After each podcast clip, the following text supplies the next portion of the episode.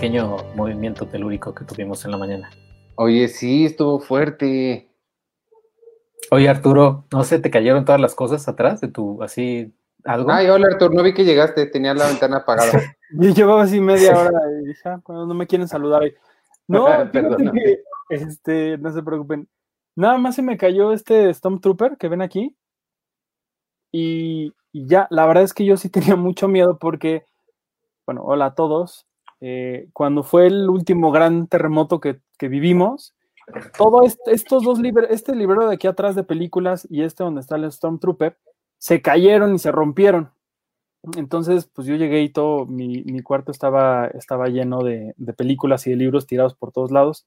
Y sí tenía mucho miedo de que hoy subiera a la casa de todos ustedes y pues ya no, no hubiera, no hubiera muchas cosas. Pero no, por fortuna, por fortuna no. He estado leyendo mucho y, y creo que tiene mucho que ver el movimiento que hubo hoy. Entonces, eso fue lo que hizo que no fuera tan, tan horrible como otras veces. A mí sí me mandaron un par de fotos de. De hecho, Víctor Recinos, que es nuestro zar de las suscripciones, me mandó, tuvo que salir al súper y me mandó una foto de. Ah, no, creo que fueron sus papás, de cómo se veía el, el súper donde fue. Mira, ¿sabes qué? Te la voy a mandar, Sergio. Órale. Y la pones, porque para eso es la tecnología moderna. Este, de cómo se veía el, un superama en Cotitlán, me dijo, creo. Sí, mira, eh, supermercado en Cotitlán después del temblor. Ay, en la torre, déjate la mando. Y sí se cayeron un chorro de cosas, pero está curioso, ¿no? Porque no fue, digo, yo no sé tanto de estos temas, este, pero no fue, la, la diferencia de grados no fue tanta que el, que el devastador de 2017, ¿no? Y, y, hubo, no hubo daños o muy poquitos. Sí, pero lo que te digo de los, de los movimientos, porque se, hasta donde yo sé, creo que hay dos o tres tipos de, de, sismos. Uno es oscilatorio, que fue el de hoy, que es como, o sea, que es un movimiento así, y entonces como, pues, como si estuvieras moviendo un plato de abajo, más o menos así, y el otro es el que, el que brinca de arriba hacia abajo y que es cuando justo pasa lo que pasó en el 17, que se cayeron un chorro de cosas y demás. Y es, es ese, ese, hasta donde ese es un poco más agresivo, o más bien es mucho más agresivo que... que Hay que, que... ¿Qué tan seguro estás? Es que según yo, ese es uno de los mitos que existen de los temblores.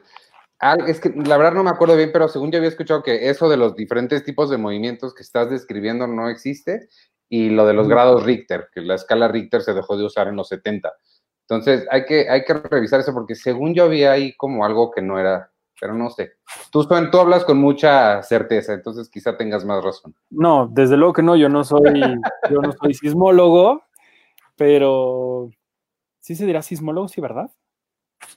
Yo creo. Suena como que sí.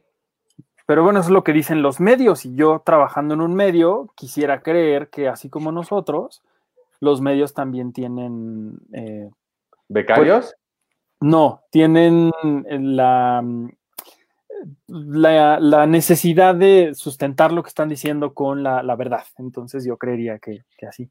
Pero ahorita que dices de becarios, estaba viendo también un meme que salió, bueno, una foto que salió hace ratito, que en estas alertas de Uno Noticias decía, este, se registra el sismo, no sé qué, por favor sube la nota. Y entonces, o sea, quien tuvo que subir la nota, ah, puso yo el lo que le indicaron y aparte puso la indicación de por favor sube la nota o algo así. Sí.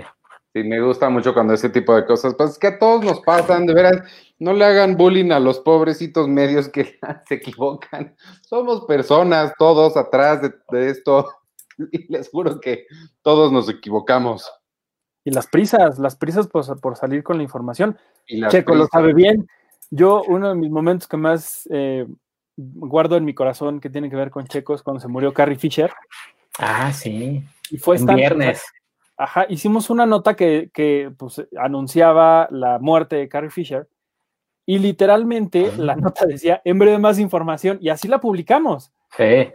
Porque tiene que haber, hay toda una historia de, de, que tienes que posicionarte en los motores de búsqueda y demás. Pero no sé qué está haciendo Iván. Oye, ¿vieron lo que hice? Sí, estás con un ojo de pescado. Bueno, no sé si sea ojo de pescado, ¿no? Sí, es que nos, nos mandaron de Rivet TV, no estoy seguro que es Rivet TV, pero nos mandaron, Este, ustedes también los tienen, unos de estos em, lentes para celular. Y ahorita dije, pues quizá le caben también a la cámara del, de la computadora. Y, sí, tengo razón. Ah, un vaso, como mi vaso, mi vaso de la Cuba. Ándale. Yo tengo este bote de manguitos que a lo mejor podría funcionar, mira. Ahí está padre. Pues también es ojo de pescado, pero no tan grandote. Ahí estoy yo. Pues, el día de hoy también dijo, o sea... Parece que estoy en un video de MTV. Los 90. sí. Esta, esta Eisa González aprovechó, dijo, si se mueve, si se mueve México, pues yo los muevo también con mi, con mi romance con Timote Chalamet. Ándale. Call me by your name. Call me by your name. Hobbs y Shaw, ¿cuál? Lola eras una vez. Este, em, eh, Baby Driver. Baby Driver, también estuvo en Baby Driver, en Bloodshot, que Bloodshot fue ya de las últimas películas antes de la cuarentena que se estrenaron y que, que de hecho, que de hecho yo fui a ver a, una función de prensa y ya, y no sé cuál más. Ah, tiene otra, hace poco estrenó una en, digital, no sé con quién, con, otras tres chavitas, como, como de, de acción, no me acuerdo. Ella no, es la, no es la de... Ah, no, esa es Stephanie Sigman, la de James Bond. Ah, sí. No, pues ahí está el día de hoy. Pero justo ahorita, hace unas horas, y por eso es que varios de mis contactos en Twitter están poniendo en shock esta noticia. Oye, no, este, no he dado la bienvenida. ¿Me dan chance? Sí. sí. Bienvenidos al podcast de Cine Premier número 235. Gracias a los que ya nos están escuchando y los que ya nos están viendo, pero apenas hasta ahorita estamos dando la bienvenida. Yo soy Iván Morales y hoy me acompañan eh, dos cuadritos que se llaman eh, Checoche. Yo soy Arturo Magaña. ¿Cómo están? En algún momento nos va a acompañar Penélope, que prometió venir. Este, pero mientras tanto, ¿cómo están? ¿Cómo los ha tratado la semana?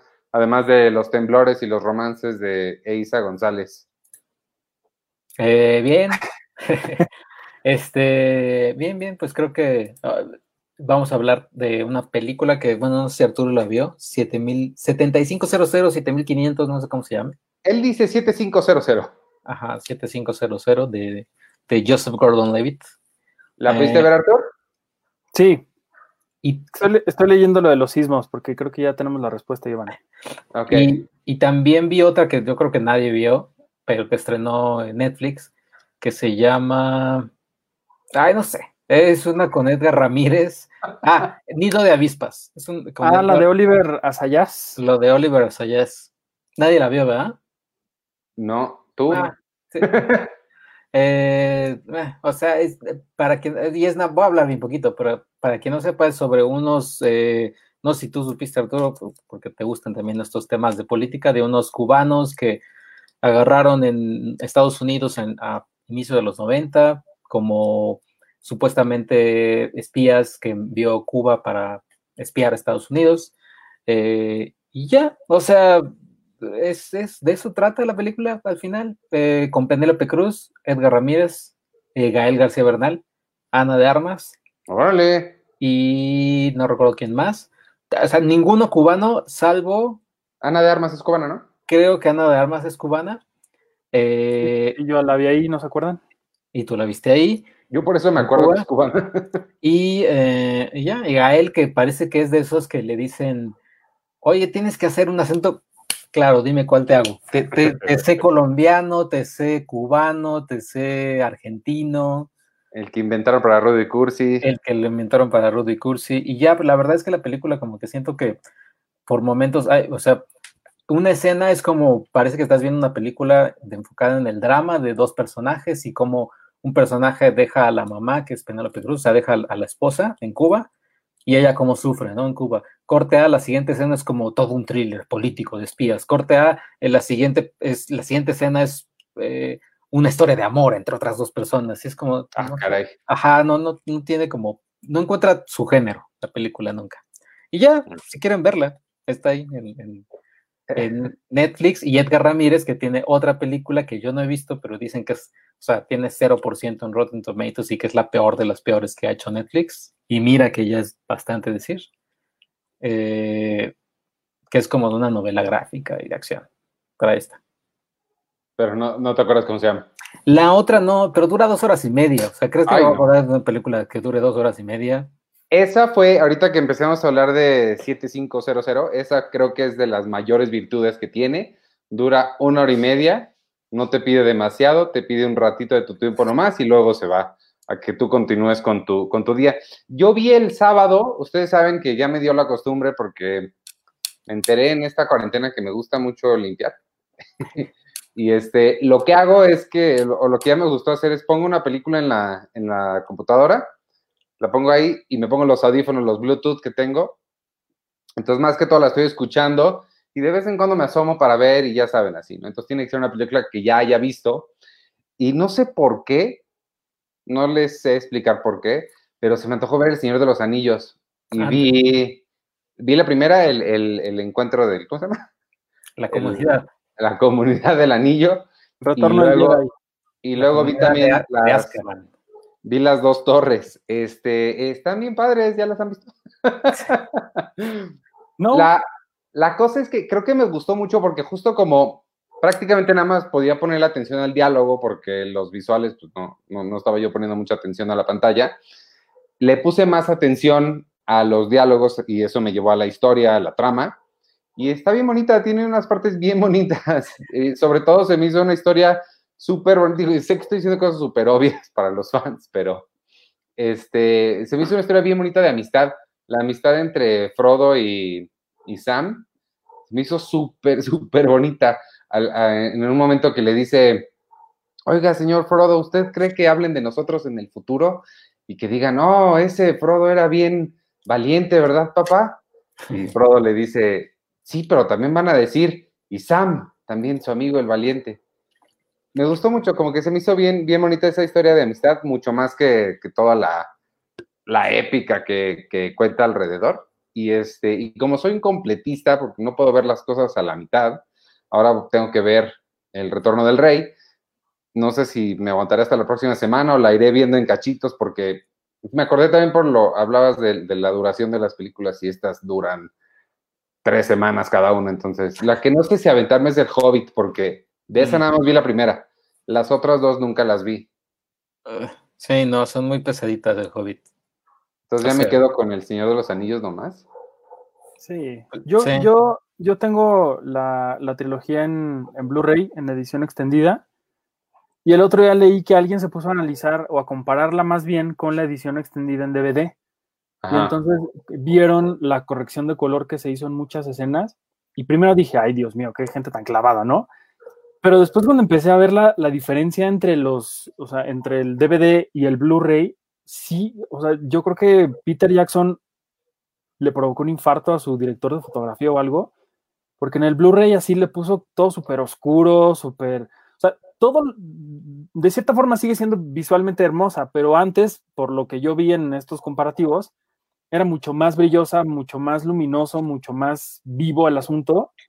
Y ahora en el Blu-ray le bajaron muchísimo a todo eso. Entonces, qué raro. Por ahí, si quieren ver como el comparativo de, cómo están y, si ustedes tienen ambas versiones y compararlas en esta cuarentena que mucha gente no tiene que hacer, lo pueden, lo pueden hacer, pero sí me llamó mucho la atención eso porque no, nunca hubiera creído que Peter Jackson fuera un George Lucas en potencia. Oye, ¿y las versiones que tienes cómo son? ¿Es una caja normal? Porque yo tengo las de DVD y las de DVD son, son unos libros hermosos eh, que, son, que son muy parecidos a los vinilos, que, son también hermosos las ediciones en DVD.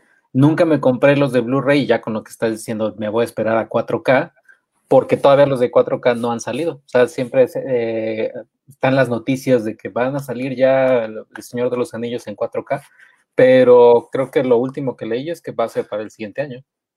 Y alguna vez eh, Elijah Wood dijo que así, oigan, no estaría nada mal ver las películas en 3D. Mm. Pero pues nunca nadie le hizo caso. ¿Quieres? Ahorita voy por la edición. Ve, mientras, mientras yo voy a casa de mis papás por el, el DVD. ¿Y cuál será? Y yo voy a casa de mi, de mi ex esposa por los Blu-rays, que los quedó ella. eh, oye, Iván, pero eh, eh ¿cómo o sea, estaban en, en, streaming las que viste? Sí, las vi en Prime, porque de nuevo, no tengo yo los Blu-rays. pero este, yo tenía justo la caja que está mostrando Arturo, es la misma que, que yo tenía. Ah. Mira, yo voy, a yo voy a enseñarles las ediciones que yo tengo de extendidas del Señor de los Anillos en DVD. O sea, obviamente yo, pensar, yo hubiera pensado que la calidad era diferente, pero no, es este. Esta está bien bonita. Esa es la que te digo que están comparando con esta versión que yo tengo. ¿Y en 4K ya está?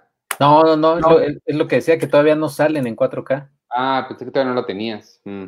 No, en 4K todavía no salen, pero. Pero estas ediciones son bien bonitas. Sí. Pero sí, les debo decir que mi favorita de Peter Jackson sigue siendo y siempre va a ser King Kong. Me gusta muchísimo esa, no sé por qué. A casi nadie le gustó, todo el mundo le aburrió porque sí está bien larga, pero por alguna razón a mí me gusta eternidades. Y es, es el, el 4K que utilizo para, cuando quiero probar un 4K o la tele nueva o algo así, esa es como mi, mi película demo. Oigan, lo que sí es que sé que en esas ediciones que tú dices, Checo, trae un montón de material extra. Y de hecho, esta es la primera vez que yo tengo una película en Blu-ray que está partida en dos. Oh. esta, por ejemplo, es El Retorno del Rey y el disco dice parte 1. Y acá está la parte 2. Ah, con intermedio como las de antaño. Ajá. Y sí trae, trae uno, dos, trae tres discos extra. En esta, en esta, en el Retorno del Rey, y lo mismo en las otras dos. Entonces, al menos los, el material extra de esa edición que dice Checo, que sí está bien padre, al menos sí la guardaron aquí. Uy, el que está, material extra increíble, también me puse a ver, este, el material extra de Social Network. Le dije a Sergio, no lo viste, ¿verdad? No, no, no lo vi. A ver, voy a buscar ahora yo el DVD a ver si es el, que, el que, tuviste. Y trae un documental sobre Atticus Ross, Atticus, ¿cómo se llama? Ross y este Trent Reznor. Bien padre de la música, como todos los instrumentos que utilizaron y una este, análisis de las escenas. Y está, está bien padre, me gustó mucho, porque es un documental que dura como cuatro horas y habla sobre esta obsesión que tiene Fincher de hacer la misma escena, misma escena, misma escena varias veces. Sale Aaron Sorkin, está, está bien, bien padre, vale mucho, mucho la pena. No, es que ve, no tengo este. y ese no es el. Ah, no. ¿Yo cuál tengo? ¿No es el mismo? ¿Cómo sabes que no es el mismo? Pues es en español, nada más. El tuyo ah, seguro ah, dice no. Social Network. Sí. Yo lo tengo en DVD. Ahí. De estos DVDs, este que vendían en Blockbuster, ¿te acuerdas? Ah, que, regalaban. Ajá. Sí, no, sí, sí, es, es negro. Mm, no, no. Pero trae el, este, pero es... Pero sabes que ya, o sea, en esos tipos de David Fincher, pues ya me espero el 4K. Pues sí. O en, realidad virtual, chico. O en realidad virtual. O me meto a facebook.com y lo vivo ahí. que estoy leyendo el libro de Facebook que salió a principios de año. Eh, eh, ¿Cómo se llama? No me acuerdo el, el, autor. Es escritor de Wired y te cuenta toda la historia desde el mero principio hasta ahorita, hasta el año pasado. Está increíble la historia, me está gustando muchísimo el libro y la forma en la que está escrito. Y este, y sí dice él que, que básicamente la historia de Eduardo Saverin, dice cuando le pagaron su, el, el, acuerdo al que llegaron, eh, cuando se salió, dice él que él se reunió con Hollywood, y está bien bonito cómo lo pone, porque el escritor pone, y se reunió con Hollywood para hacer una película. Sí, es la película. Ah. Entonces, por eso ahí el personaje de Eduardo Saverin es mucho más importante de lo que fue en la, en la vida real. Ah. Está bien, bueno, luego se los paso. A ti te gustaría sobre todo, Sergio, porque es muy parecido a los que lees de los músicos y de todo eso. Sí. Los dimes y diretes de detrás de cámaras. Sí, sí, luego, luego pasan los, no, he tenido que pararle un poquito a la lectura porque pues la leía normalmente cuando iba en el metro, ¿verdad? Y pues ahorita pues no. Eh, me encontré mi tarjeta de metro y yo dije, ¿esto para qué se usa? Casi, casi. Yo el otro día tuve que salir y sí, voy, manejando y veo tantos comercios y cosas y ya como que mi cabeza lo primero que piensa inconscientemente es, ¿para qué hay tanta cosa si nadie va? Como que siento que la, ciudad no estuvo construida para quedarnos en casa, está, está raro. Oye, yo nada más quiero, quiero mostrar otro, otra sí, edición especial que tengo de, es de una película, la única película que ha hecho Daft Punk, que se llama Electroma, que, que incluso la presentó en Cannes. Órale. Y, ya es un DVD. Y, fíjate que ya no lo he visto en venta ni nada. Y no sé cuándo me lo compré. Uy, aquí. y se fue. Tiene su, su librito. Trata sobre dos robots que quieren ser, que quieren hacerse humanos. ¿Electroma? Electroma. ¿Tiene algo que ver con troma? No. Y estos dos robots entonces se ponen unas máscaras, van como a un, eh, como a una cuestión, a una Ah, ¿qué será? Hospital clandestino y les ponen estas, estas máscaras de personas, de humanos, que tal cual son, así, así es como son Daft Punk sin casco, o sea, es como una caricatura de cómo son ellos.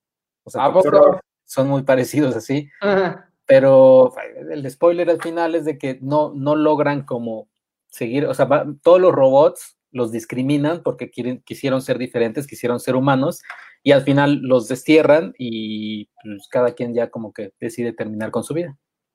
Ay. Eh, tiene, y tiene música, la música no es de ellos, la música es de... y sí, o sea, tomaron de otras canciones de, pues, que les gustaron y ya. Y tengo, y tengo adentro este Blu-ray pirata, que no sé qué tenga, que seguro es algo de Daft Punk, pero pues por, por eso lo guardé aquí, en esta edición. Y ya. Qué bonito. Presumidos. ¿Y el, el qué? No, es que aquí dice Elizabeth Ramírez, el comercial de manguitos de Arturo. Es que qué comercial de manguitos? Esto es una joya. O sea, ah. me pudra el estómago como tienen, no tienen una idea, pero son la cosa más deliciosa del mundo. Entonces, no los compren. Bueno, sí, van a ser muy felices. Les va a doler el estómago al día siguiente como a mí, pero, pero me han dado mucha felicidad en estos momentos de pandemia. Qué bueno. Bueno, pues quieren hablar de, la película o tienen algo más que hayan visto en la semana que quieran comentar o algo así. Yo sí vi un documental eh, que les quiero contar eh, rápidamente, se llama El Sembrador. Okay. Lo vi en, en Film y Latino, está gratis hasta el 7 de junio, julio me parece, perdón. Em, está bien bonito porque es la historia de un profesor rural que trabaja con su comunidad, pero lo ves evidentemente como lo que son estos profesores rurales, que son literalmente aliados para los niños en, todas situaciones y los ves, lo ves no nada más enseñándoles eh, a hablar en, español o aprendiendo matemáticas o, haciendo actividades como los niños usualmente harían normalmente en, en la primaria, sino que les enseña de todo, les enseña a nadar, les enseña a cocinar, les enseña de valores, les enseña un montón de cosas. Y todo esto ocurre en una comunidad rural de, Chiapas, que cada, cada fotograma de ese lugar deberán tener unas ganas enormes de ir y conocer, porque se ve precioso, es un así paraíso, una selva maravillosa. ¿En dónde? En, en Chiapas. ¿En Chiapas? En Chiapas. Y me encanta, la verdad, cómo reflejan lo importante que son los profesores y especialmente los profesores rurales para, comunidades como, como estas. Porque aparte, te ponen como que este hombre es maravilloso y, te, y es el mejor profesor del mundo. Y después, te, sin ni siquiera decirte mucho, te dan a entender cuál es el problema de este país. Porque después de tener a este hombre durante toda la primaria, ellos entran a la telesecundaria y después de tener a alguien que se dedica muchísimo a platicar con ellos, a enseñarles cosas, a hacerlos parte de una comunidad, de pronto después están sentados frente a una televisión que les dice, hagan esto y, compartan con sus compañeros y no sé qué, bla, bla, bla. Y ahí se rompe todo. Entonces, me gusta muchísimo el homenaje que le hacen a este señor y, que le hacen a todos los profesores rurales en, nuestro país. Y es, de verdad bien, bien bonito este, este documental. Déjame ver si por aquí tengo el, nombre del, del profesor. Eh, ah, sí, se llama, el maestro se llama Bartolomé Vázquez y la comunidad es Monte de los Olivos en Chiapas. Y aparte al final, un momento bien bonito de la, de la película me gusta mucho porque le preguntan a los niños qué quiere ser de grande. Y muchos se quedan así, se encogen de hombros y dicen, no, pues yo no sé, y nada más se rascan la cabeza y se quedan así como, no, pues, pues, quién sabe, ¿no? Y hay otros que sí dicen, yo quiero ser profesor, y quiero ser como maestro, y quiero ser, y quiero ser doctor para ayudar a la gente, y quiero, y quiero poder darles a la gente lo que nunca han tenido.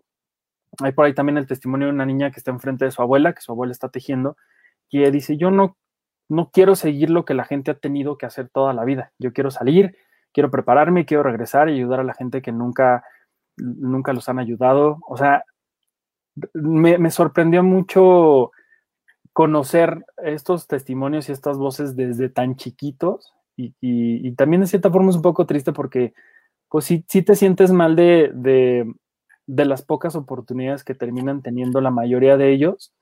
Y, pero bueno, al final creo que este, este documental sí termina teniendo como muchas cosas bien bonitas, especialmente para la gente que se dedique a la docencia. Y, está gratis, les digo, en, en, Filming Latino, se llama El Sembrador y lo pueden ver hasta el 7 de julio.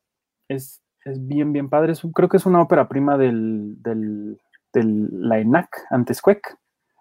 Y, y, ya, véanlo, dura como igual, hora y media, está, está bien, bien, bien bonito. Para Filming Latino es filminglatino.com, MX. No, filminlatino.mx. Filminlatino.mx y ahí este, ¿tienen que hacer algún registro o, luego luego les aparece? No sé si, o sea, sí, sí tienes que hacer un registro como cuando entras a Facebook, así de, hola, ¿cómo te llamas? Y ya, ¿no? Tres, cuatro cosas te preguntan y puedes acceder con eso a un montón de cosas gratis. Pero no sé si esta película particularmente necesites este, hacer algo más. Sé que es gratis para todo el mundo. O sea, tengas o no Film Latino, pagues o no, lo puedes ver gratis. Pero ya que estén ahí, quédense para ver más del catálogo, que sí tienen cosas padres. Bien, bien bonitas. Véanlo, se llama El Sembrador. Está bien, bien, bien padre. Oye, nos acaba de avisar Penny que no va a poder llegar. Está revisando las últimas pruebas porque en esta semana, entre jueves y viernes, ya entregamos a la imprenta. Porque sí, otra vez vamos a hacer, no sé por qué seguimos haciendo esto, pero otra vez vamos a hacer revista impresa, porque somos unos necios que nos gustan las impresiones, a pesar de que nadie más del mundo de los negocios cree que es buena idea, nosotros seguimos haciéndolo. Este, porque así son las cosas en las que uno cree, las tiene que hacer a contracorriente y demostrar al final que sirven de algo. ¿Verdad, Arturo? Sí. no sé por qué me preguntaste a mí, pero sí. Pues porque tú eres editor. Sergio está muy contento, el web, él también. Sí, sí, contento en mi ojo ahí. sí, así ah, claro. Se murió pero... pero bueno, o sea, sí, sí, está bien, sí. Oye, sí, hablamos del Señor de los Anillos y ni mencionamos ahí en Hall. No, yo creo que por eso la viste también. Yo creo que por eso la traía en la cabeza, sí tienes razón. Oye, pero vi, vi algunas de los papeles, bueno, ya, o sea, he visto sus películas, ¿no? O sea, pero obviamente Alien, el papel que hacen Alien es increíble. Eh, el quinto, elemento, sí. Eh, el día después de mañana, que es como un profesor ahí de meteorología, que no es el gran papel ni nada, pero es bien padre. Ahí no lo recuerdo. a mí me gusta mucho que tiene que ver un poquito con el tema del top que vamos a hablar más al rato. Sí. ya. Ok. Entonces, pues vamos a hablar entonces de 7500, la nueva película de protagonista por... ¿Qué? Es esta. Eh, no. No. no, pero esta también está en Prime. No vean esta. en Amazon Prime, no la vayan a ver. Esta. Eso tampoco. No, pues las pueden ver si quieren, nada más. Oye, por ese póster yo sí la vería, ¿eh? Ahí está. ¿Quién sabe? Es esta, la nueva película de Joseph Gordon-Levitt. Está en Prime Video de Amazon. Este, mira, ahí estoy viendo que nos está viendo Gustavo Pineda. Eh, él, es, él es uno de nuestros escritores y, e hizo la crítica de esta película. No le gustó tanto, y déjame decirte, Gustavo, que eh, no estoy de acuerdo contigo. Eh, me gustó mucho la película, se me hizo bien divertida. Digo, es lo que es.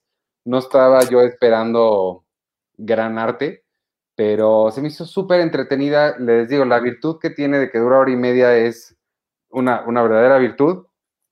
De lo que se trata básicamente es este muchacho Joseph Gordon-Levitt que hace cinco años que no hacía una película. Es un piloto, es un copiloto que se sube a un avión, está a la mitad del vuelo y de repente entran unos terroristas tratando de apoderarse del avión. Y pues toda la película es en la, en la cabina, casi no salimos más que en ciertas tomas que son a través de cámaras de seguridad.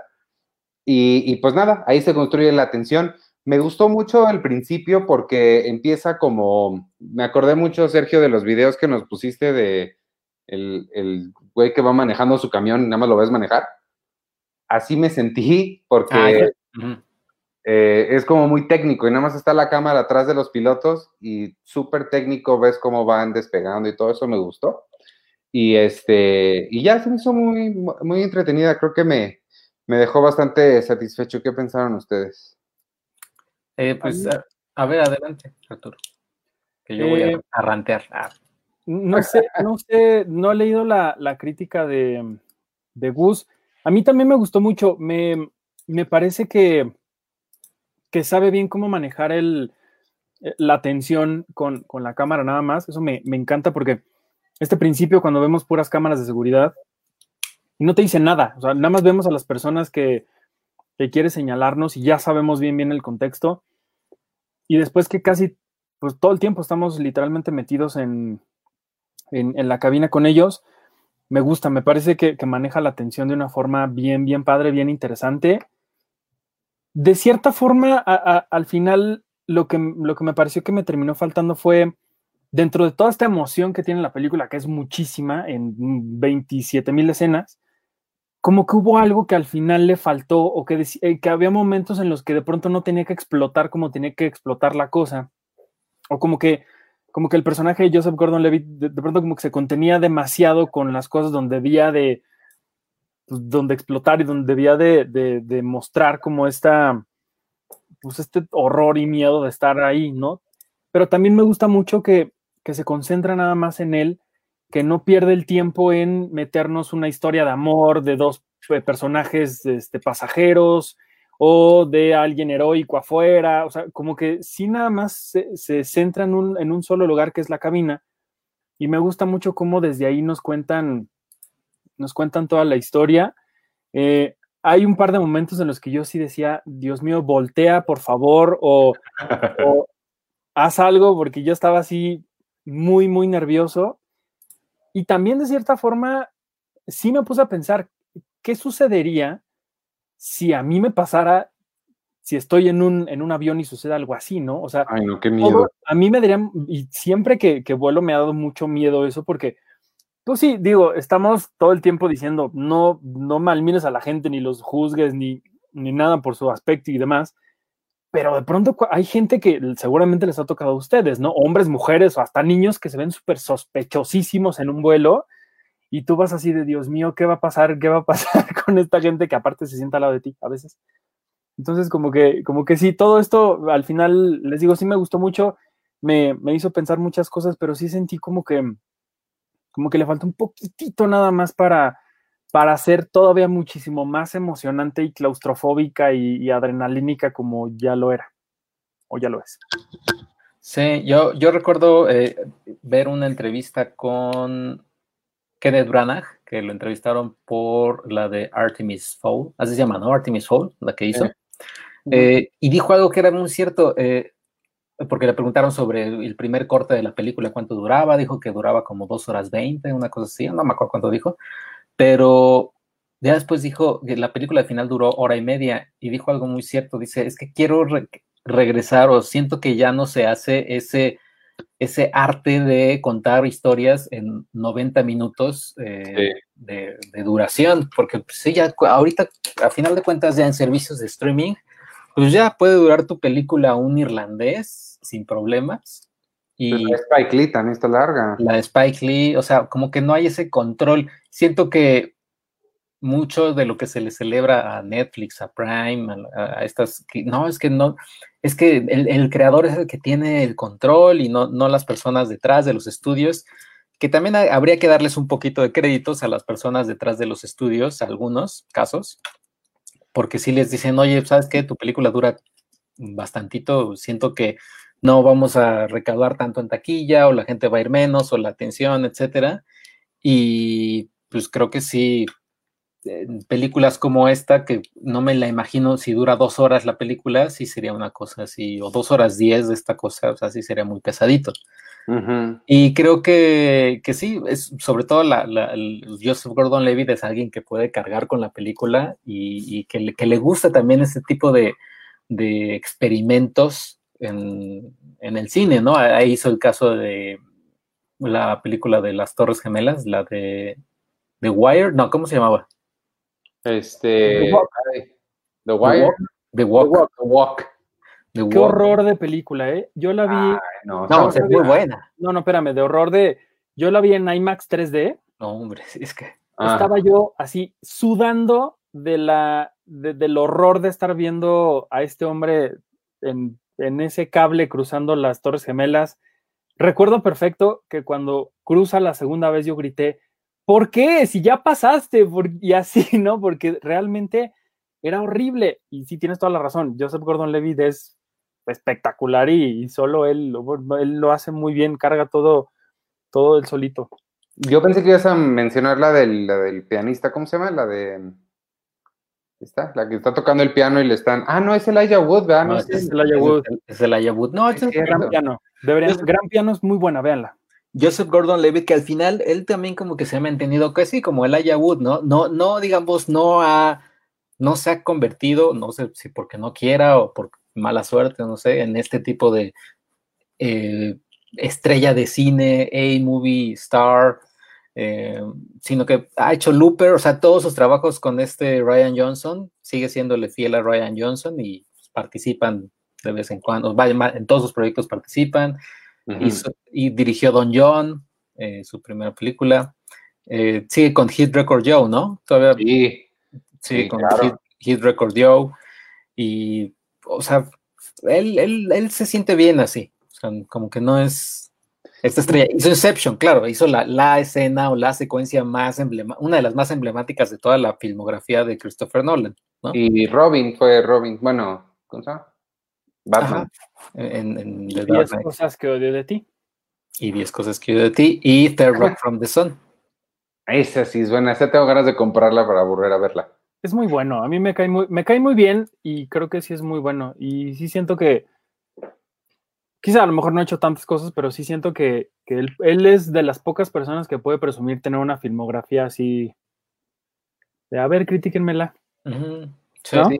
Creo que, de, o sea, de, de, perdida sí está, sí son interesantes sus elecciones, incluida esta, creo que eh, lo que mencionaba Gustavo es, justo que se queda en el nivel más superficial de una película, que es nada más entretenimiento, y se queda corta en, en cuanto a, pues más o menos, muy similar a lo que, a lo que estaban diciendo ustedes, este, que había, hay momentos en donde pondría, podría ahondar más o que toma decisiones extrañas y no lo hace. Este, a mí sí me hicieron ruido ciertas cosas muy pequeñas de, acciones que no tomaba, como que uno como espectador te pones en su lugar y dices, ay, ¿por qué no hace tal cosa, no? Porque hay, momentos en los que se podría adivinar fácilmente qué, qué, hacer. Entonces sí me frustró por momentos, pero, pero no, en general sí me, la, la, la disfruté mucho, sí siento que me mantuvo emocionado todo el, todo el camino. Sí. Yo una semana antes vi una muy similar, pero creo que es, sí es un poquito, un poquito mejor que esta. No sé si ustedes la llegaron a ver, que se llama El culpable. ¿Es Van Damme? No, no, no, es una película noruega, creo. Eh, y, y, se va a hacer el remake. Según esto, lo va a hacer Jake Gyllenhaal pero es esta película, es una persona que es un, operador de emergencias en el 911 de Noruega. Y ya, o sea, es lo único, o sea, no salimos de ahí, no salimos de, su salita de llamada. Ah, creo que sí escuché de ella. Y le llega una llamada de una chava que le dice, o sea, empieza a decirle así de, no, sí, mi amor, estoy aquí, o sea, hablándole como a su hija, pero él dice, oiga, pero sí sabe que llamó aquí Y entonces él se empieza a dar cuenta de que ha sido secuestrada. Y seguimos, seguimos todo el caso de, de esta mujer secuestrada y con la actuación de este hombre. Eh, que en el caso de la película de Joseph Gordon-Levitt no salimos de ahí. En este caso sí no salimos absolutamente nada, y, pero sí tiene un poquito más de trasfondo porque se llama el culpable porque esta, esta persona eh, tiene un par de llamadas con unos amigos que dicen, bueno, el juicio va a ser mañana, pero tenemos que decir la verdad, tenemos que ponernos de acuerdo con nuestra versión, y es este choque que tiene entre hizo algo, nunca sabemos qué hizo, pero se siente culpable, y, pero a la vez tiene que rescatar a esta mujer porque pues, no quiere que le pase nada. O sea, la verdad es que la película es muy tensionante y nuevamente dura como una hora 27 minutos. Creo que se había escuchado de ella. Ese pudo haber sido también otro buen top de películas de un personaje. O que ocurren en un solo en un lugar, encerrados, ¿no? También. En una sola locación, sí, también. Si pueden, vean Locke también de este. Uy, Locke es increíble. Este, ¿cómo se llama? Tom Hardy. Hardy. Tom Hardy, que es increíble Locke, que es solamente él manejando.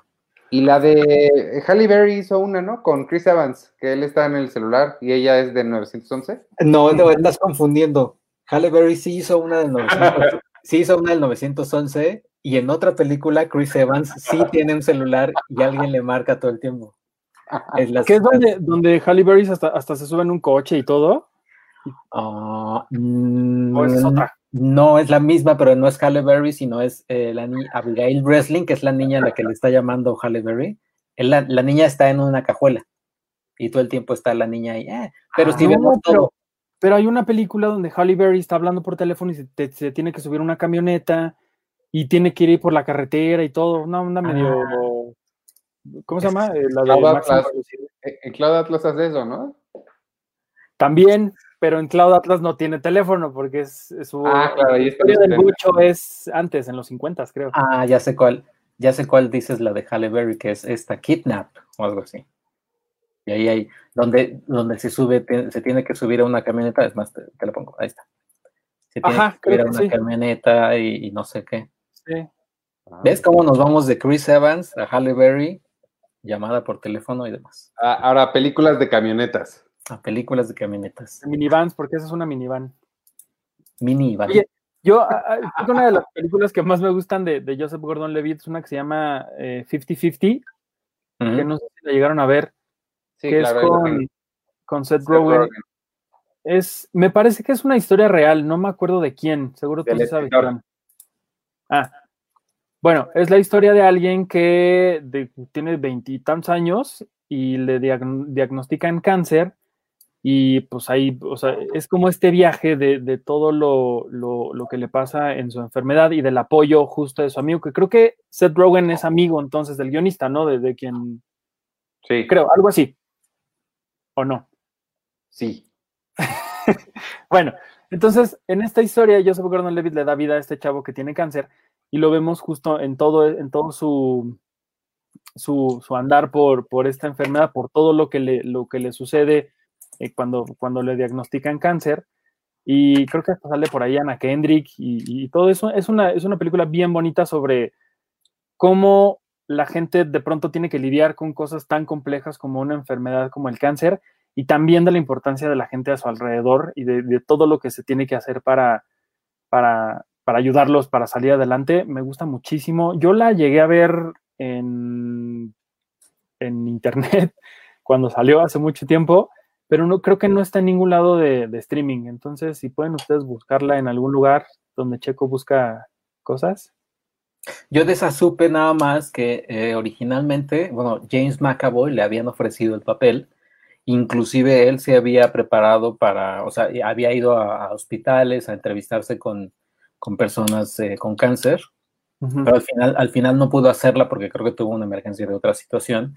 Y no me acuerdo dónde fue, o sea, no sé si en la misma entrevista o después ah, sí, sí ofrecía disculpas a las personas con las que había ido a entrevistarse, porque pues decía es que les hice perder su tiempo, o sea, me dijeron cosas y se abrieron conmigo, pero al final no pasó nada.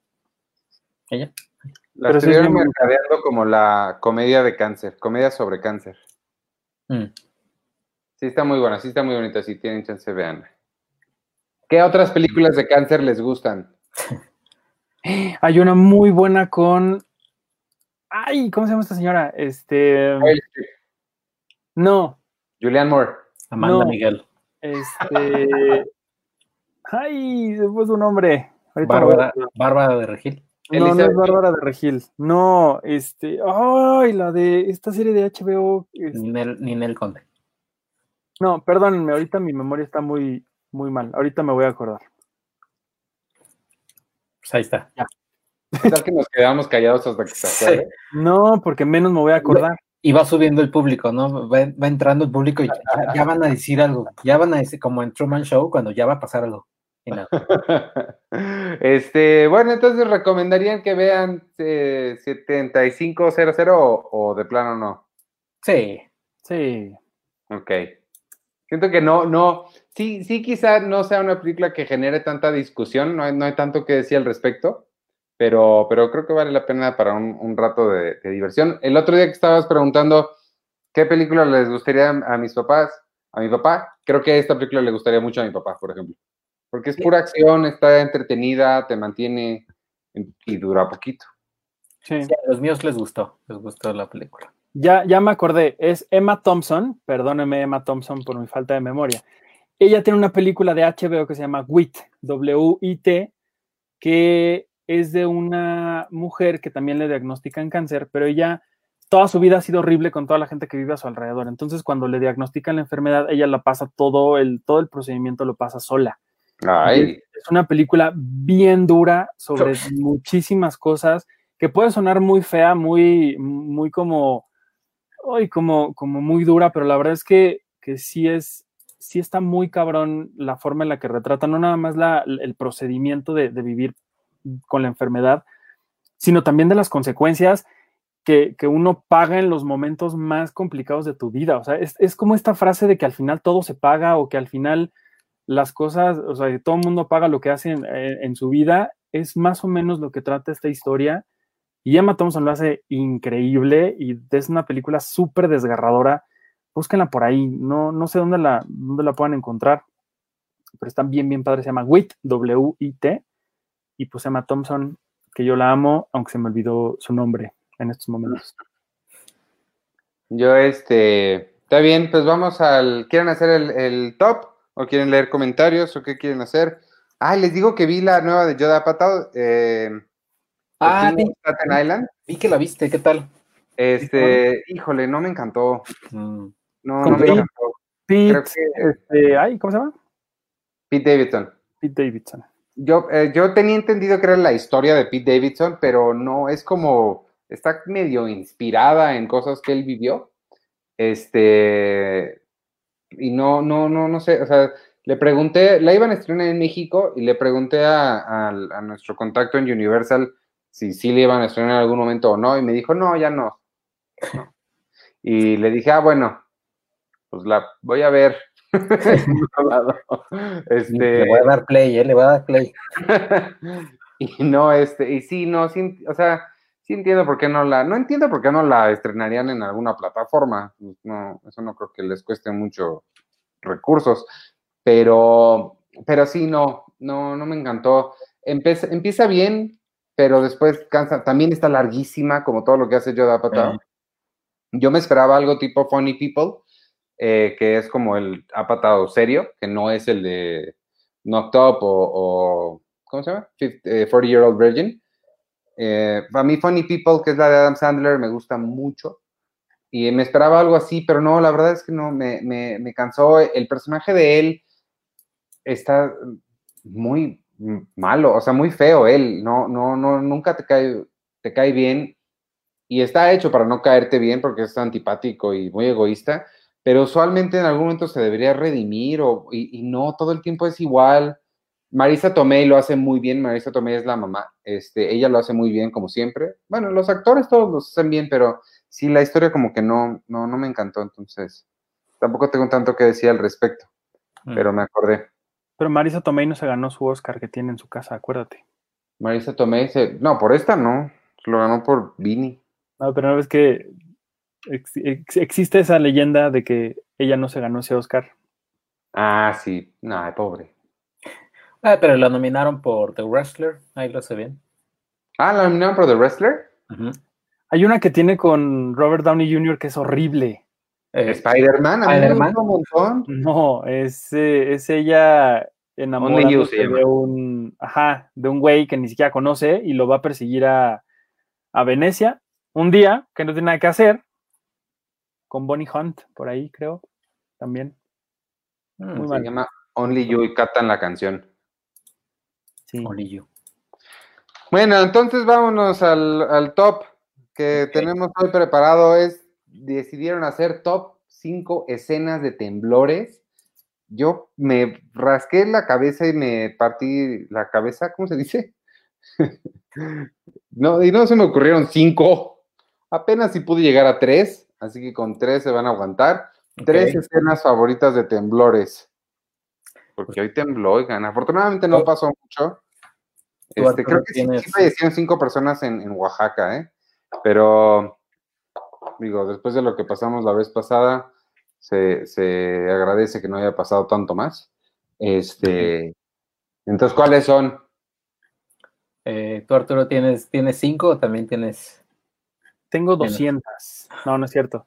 Pero antes de decir, me, me, acordé de otra película que también tiene que ver con cáncer, mexicana, que se llama Un monstruo de mil cabezas. Muy buena, porque es la historia de una mujer que va a una oficina de un seguro y les dice, oigan, es que necesito que le den esta medicina a mi esposo que tiene cáncer, creo, y el seguro no se lo quiere dar. Y entonces ella está desesperadísima y, hace cosas que no deberían de estar bien, pero lo hace porque está desesperada por salvar a su marido. Y es una película increíble de Rodrigo Pla, que creo que está en Filmi Latino o en la plataforma de, Casa Caníbal. Véanla, es una gran, gran, gran película. ¿Y qué? Ah, el top 5 de temblores. Híjole, voy a empezar con. Seguramente la vamos a mencionar más adelante, pero. bueno, no. Voy a mencionar una escena de un temblor que, tiene que ver con toda la trama de esta película, que no es la trama principal, pero que es muy importante, que es El Pico de Dante. ¿Se acuerdan de esa película? Sí, claro.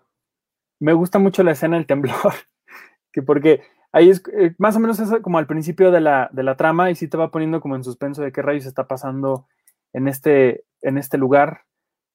Creo que fue de las primeras películas que vi más o menos con una temática así medio de desastre y con Pierce Brosnan siendo no el 007 y que me, y que me gustaba mucho. Y me gusta eh, particularmente la, secuencia del, temblor, me, pareció muy interesante. Tengo ganas de ver esa película otra vez. Y ya, no tengo nada más que decir del pico de Dante. El, pico de Dante, que está chiquitín. El pico de Dante.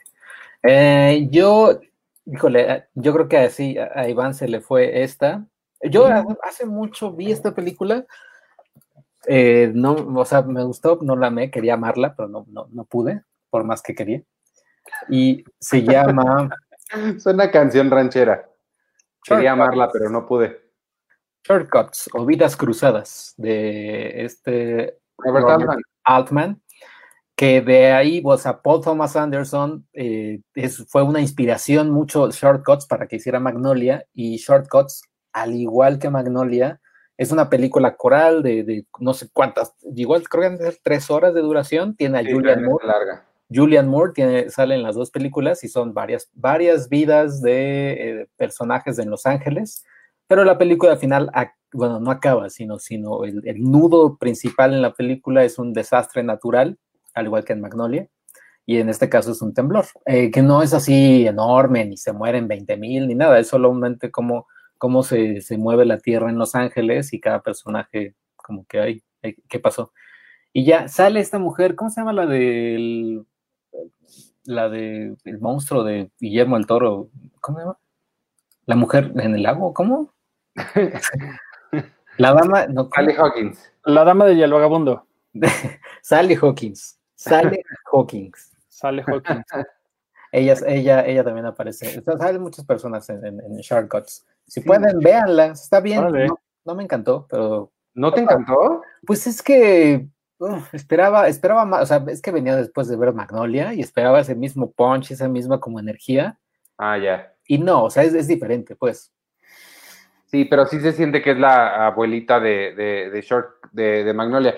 son, en general el cine de Robert Altman tiende a ser como coral, pero Shortcut sí específicamente y Network son las dos que juntas te dan Magnolia. Claro, Network no lo he visto, por ejemplo. Uy, Bell es re buena. Sí, y, en el especial, en el detrás de cámaras de Magnolia, eh, empieza el detrás de cámaras con Paul Thomas Anderson y varios actores y productores en una sala de cine diciéndoles, ok, quiero que vean Network, la vamos a ver y la vamos a analizar porque esto es lo que me gusta de la película, esta tensión y bla, bla, bla, bla, bla. Está padre. O sea, ver a Thomas Anderson como emocionado. Siempre ver a directores emocionados con otras películas es padre.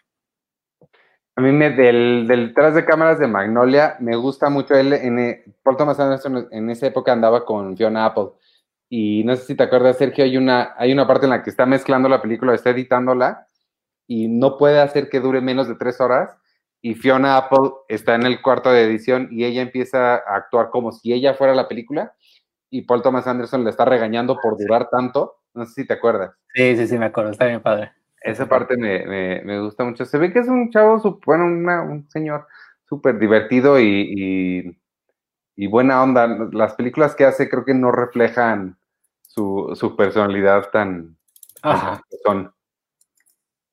Y ya, Arturo, vas porque Iván dice que desde el número 3. Ah, claro, yo voy a entrar en el 3, a ver si continúen. Este.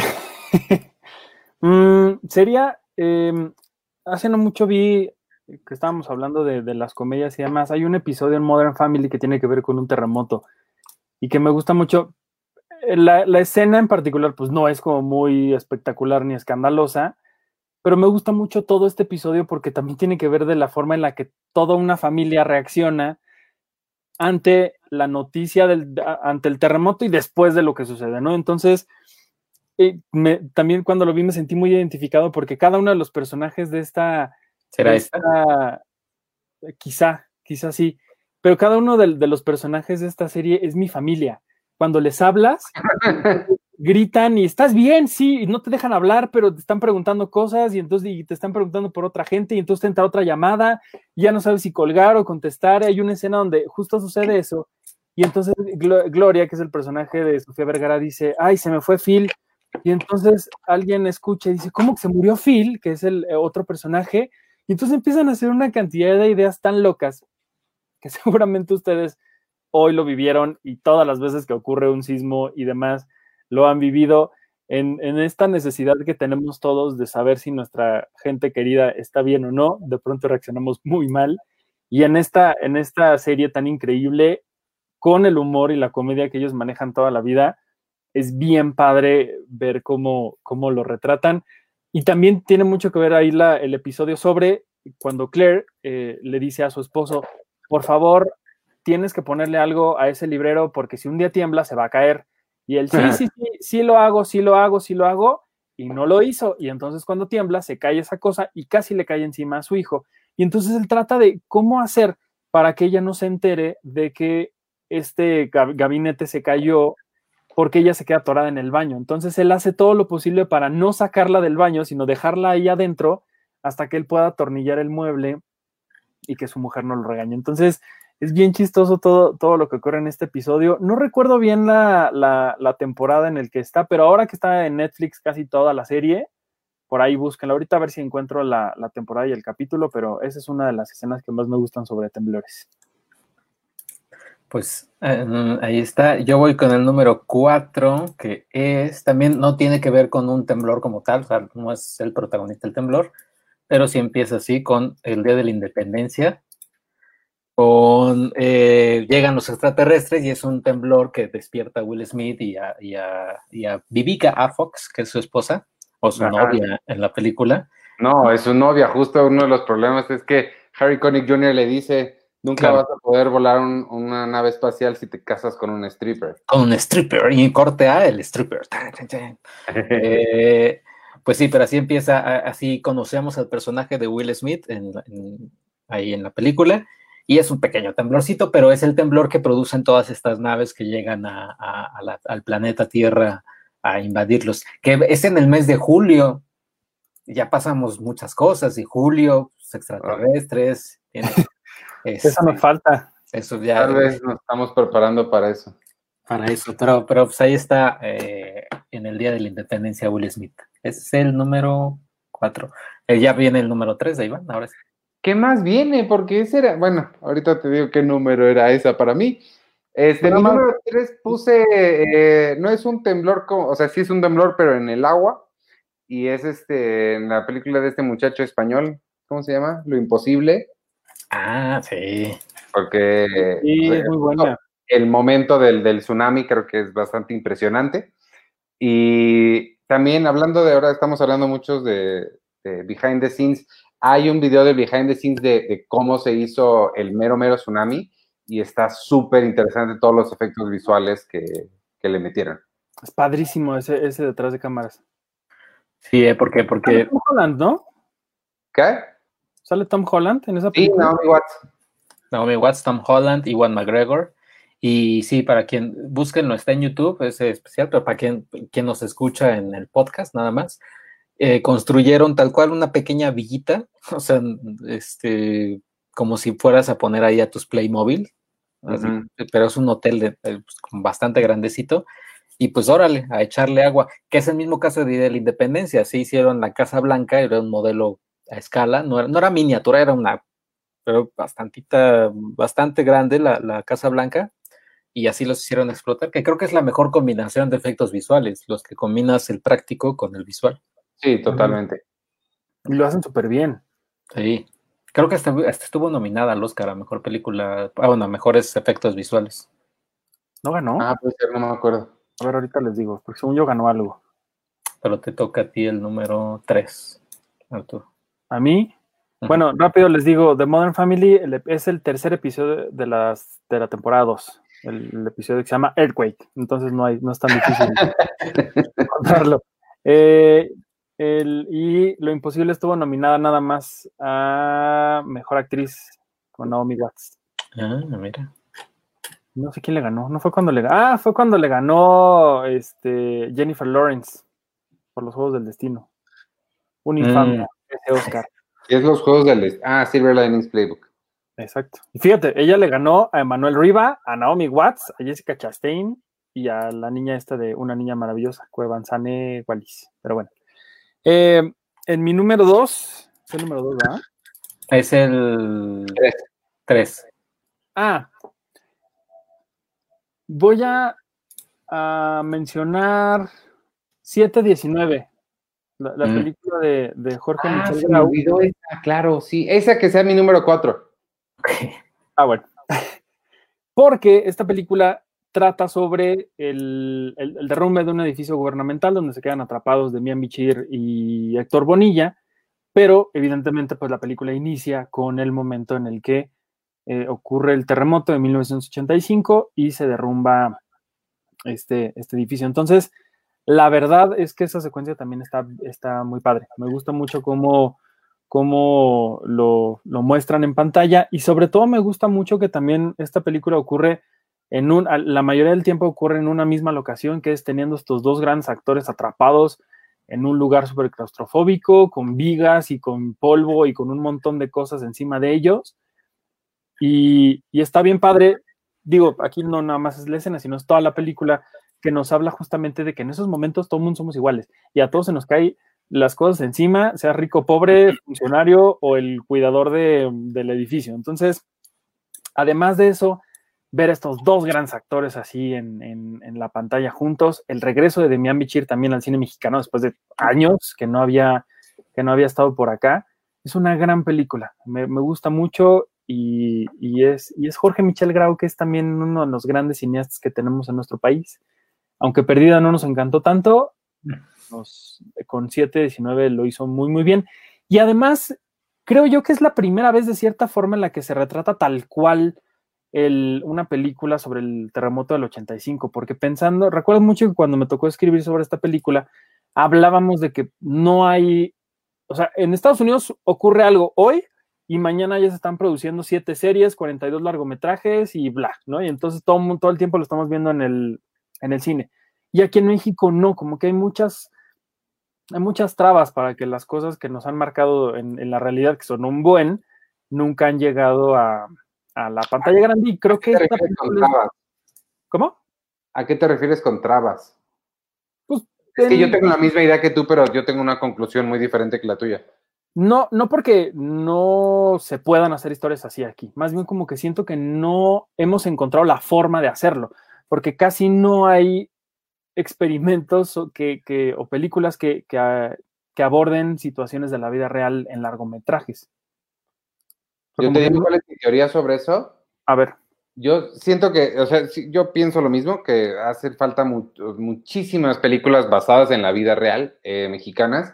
Hay muchas historias bien interesantes y, y seguramente muchas que no conocemos, porque como bien dices, en Estados Unidos pasa cualquier cosita en cualquier, pues el de tres anuncios por el crimen, o sea, historias así, eh, basadas en la vida real, México no hay.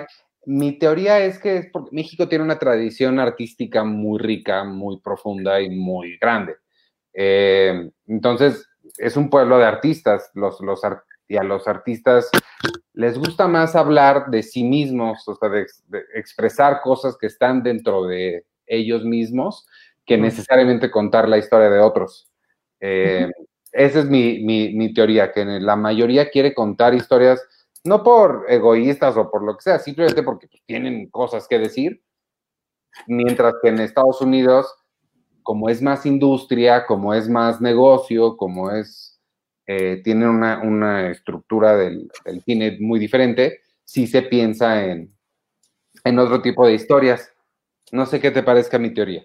tienes toda la razón, y me quedo más con tu teoría que con la mía. Eh, ya gané. Me gusta mucho más. Y sí, y, perdón, y me estoy acordando de una película mexicana que también sí habla del 85, pero no recuerdo el año. No sé si fue ya cerca de los 90 o a mediados de los 90. No, fue el año pasado, la de Kuno Becker. No, no, no, que bueno, es, también.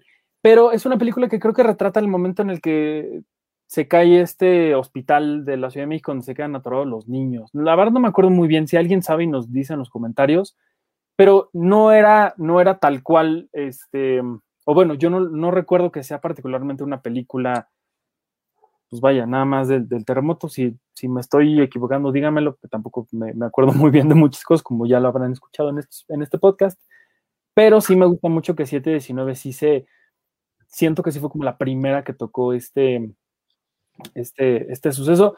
Dato curioso y totalmente inútil, en la función de prensa tembló, entonces, ah. este fue, fue bastante eh, curioso esta, este timing y se estrenó eh, un año antes justamente del terremoto del, del terremoto del, del, 19 de septiembre del 2017. Tu número dos, Sergio, es la de Kuno Becker, que decía ahorita, lo spoileé. No, no voy con mi número tres. Ah, perdón. eh, mi número tres es Volcano, que es casi como Pico de Dante. O sea, es igualito, salió el mismo año. Sí, cierto, sí. Eh, que también empiezan con un terremoto y ya a partir de ahí es este volcán que está en Los Ángeles y, y es la lava y, y, Tommy Lee Jones y Anne Hedge están tratando de, de salvar al, a toda la población. Sale este hombre War Machine, ¿cómo se llama? Este Don Cheadle. Don Cheadle, sale Don Cheadle y ya es como de los famosillos que, que veía. Pero yo, o sea, obviamente, obviamente yo crecí con estas películas. Yo no crecí con Belatar, yo no crecí con. Este, la Mosca. Eh, ajá, Tarkovsky, no, nada de eso. O sea, yo crecí con Volcano, con Tornado, con Día de la Independencia, sí, con todo oye. eso. Y pues ya, obviamente, sí, yo soy más Team Volcano que Team Pico de Dante. Aunque Pico de Dante es más seria, Volcano sí, dije, me vale madres, yo, yo quiero así la acción. Que el volcán salga aquí. Ajá, exacto. Y acaba la película con así, con así, hay actualmente tantos eh, volcanes en Estados Unidos y uno en Los Ángeles y está activo. Y ya, ya acaba la película. Y Oye, ya, pero, pero, tienes que decir el título de la película con tu voz de Overlord. Volcano. Sí. sí, hace mucho que no hago el Overlord. No, Overboard. Overlord es otra. O overboard. Overboard, que es la de Eugenio sí. Pero ahí está Volcano. Oye, ahorita que lo dijiste, y la semana pasada les pregunté qué, caricatura veían la gente de Monóculo, ¿qué, ¿qué, escena de temblor recordarían la gente de Monóculo? Es el, un, un, temblor emocional como amor. Exacto. que son los peores. Este, ajá. toda la razón. los temblores, pero del, del, del, de la psique, del interior del, del ser humano. Del psique. Es, es, el verdadero Richter. Ok, a ver, vas, Iván. Tu número dos. Mi número dos es, ya, ya le dijiste, ese, justo ese momento del Día de la Independencia, este, cuando ve, tiembla y él ve que los vecinos están saliendo y le dice, Jasmine, los vecinos se están mudando, ya se cansaron de tanto temblor. Toda esa, toda esa secuencia es la que es la que yo iba a mencionar, pero me la robaste. Ahí está. Eh, ya tu número dos. Eh, va a ser el Día de la Unión de, de Kuno Becker. ¿Qué, es, es, es, bueno? Es que, o sea, esta película es una basura gigante, así, terrible, espantosa, asquerosa, oportunista, guácala, terrible. O sea, es lo peor que ha hecho Kuno Becker en su vida y que es decir bastante. Pero, no, pues, sé que hay una película que no ha estrenado que es mucho peor, pero bueno, de eso luego hablaremos. Pero esta, esta película, la escena del terremoto es espectacular. La neta, sí, ahí sí, la gente de producción, me parece que la producción la hizo Ana Roth, y también tenía un, un gran equipo de gente que estaba trabajando en, en, mezclar justamente efectos eh, prácticos con efectos visuales, lo hicieron muy bien. Y, se ve y se escucha increíble y, sumamente feo esta, esta secuencia del, terremoto. No recuerdo el nombre de la persona que estaba a cargo de los efectos especiales. Yo tuve oportunidad de entrevistarlo cuando publicamos justo esta película en, Cine Premier. Y, la verdad es que conocí el trabajo, todo el trabajo que hicieron para darle darle forma y, llevar este, este terremoto a la pantalla también es un gran trabajo y creo que por eso vale la pena destacar eh, esta, esta película. Me parece que está en Blim. Eh, ah, miren, ahí la, ahí la tenemos. Es increíble, de verdad, cómo, cómo si retrataron ese momento tan feo en, en, la pantalla.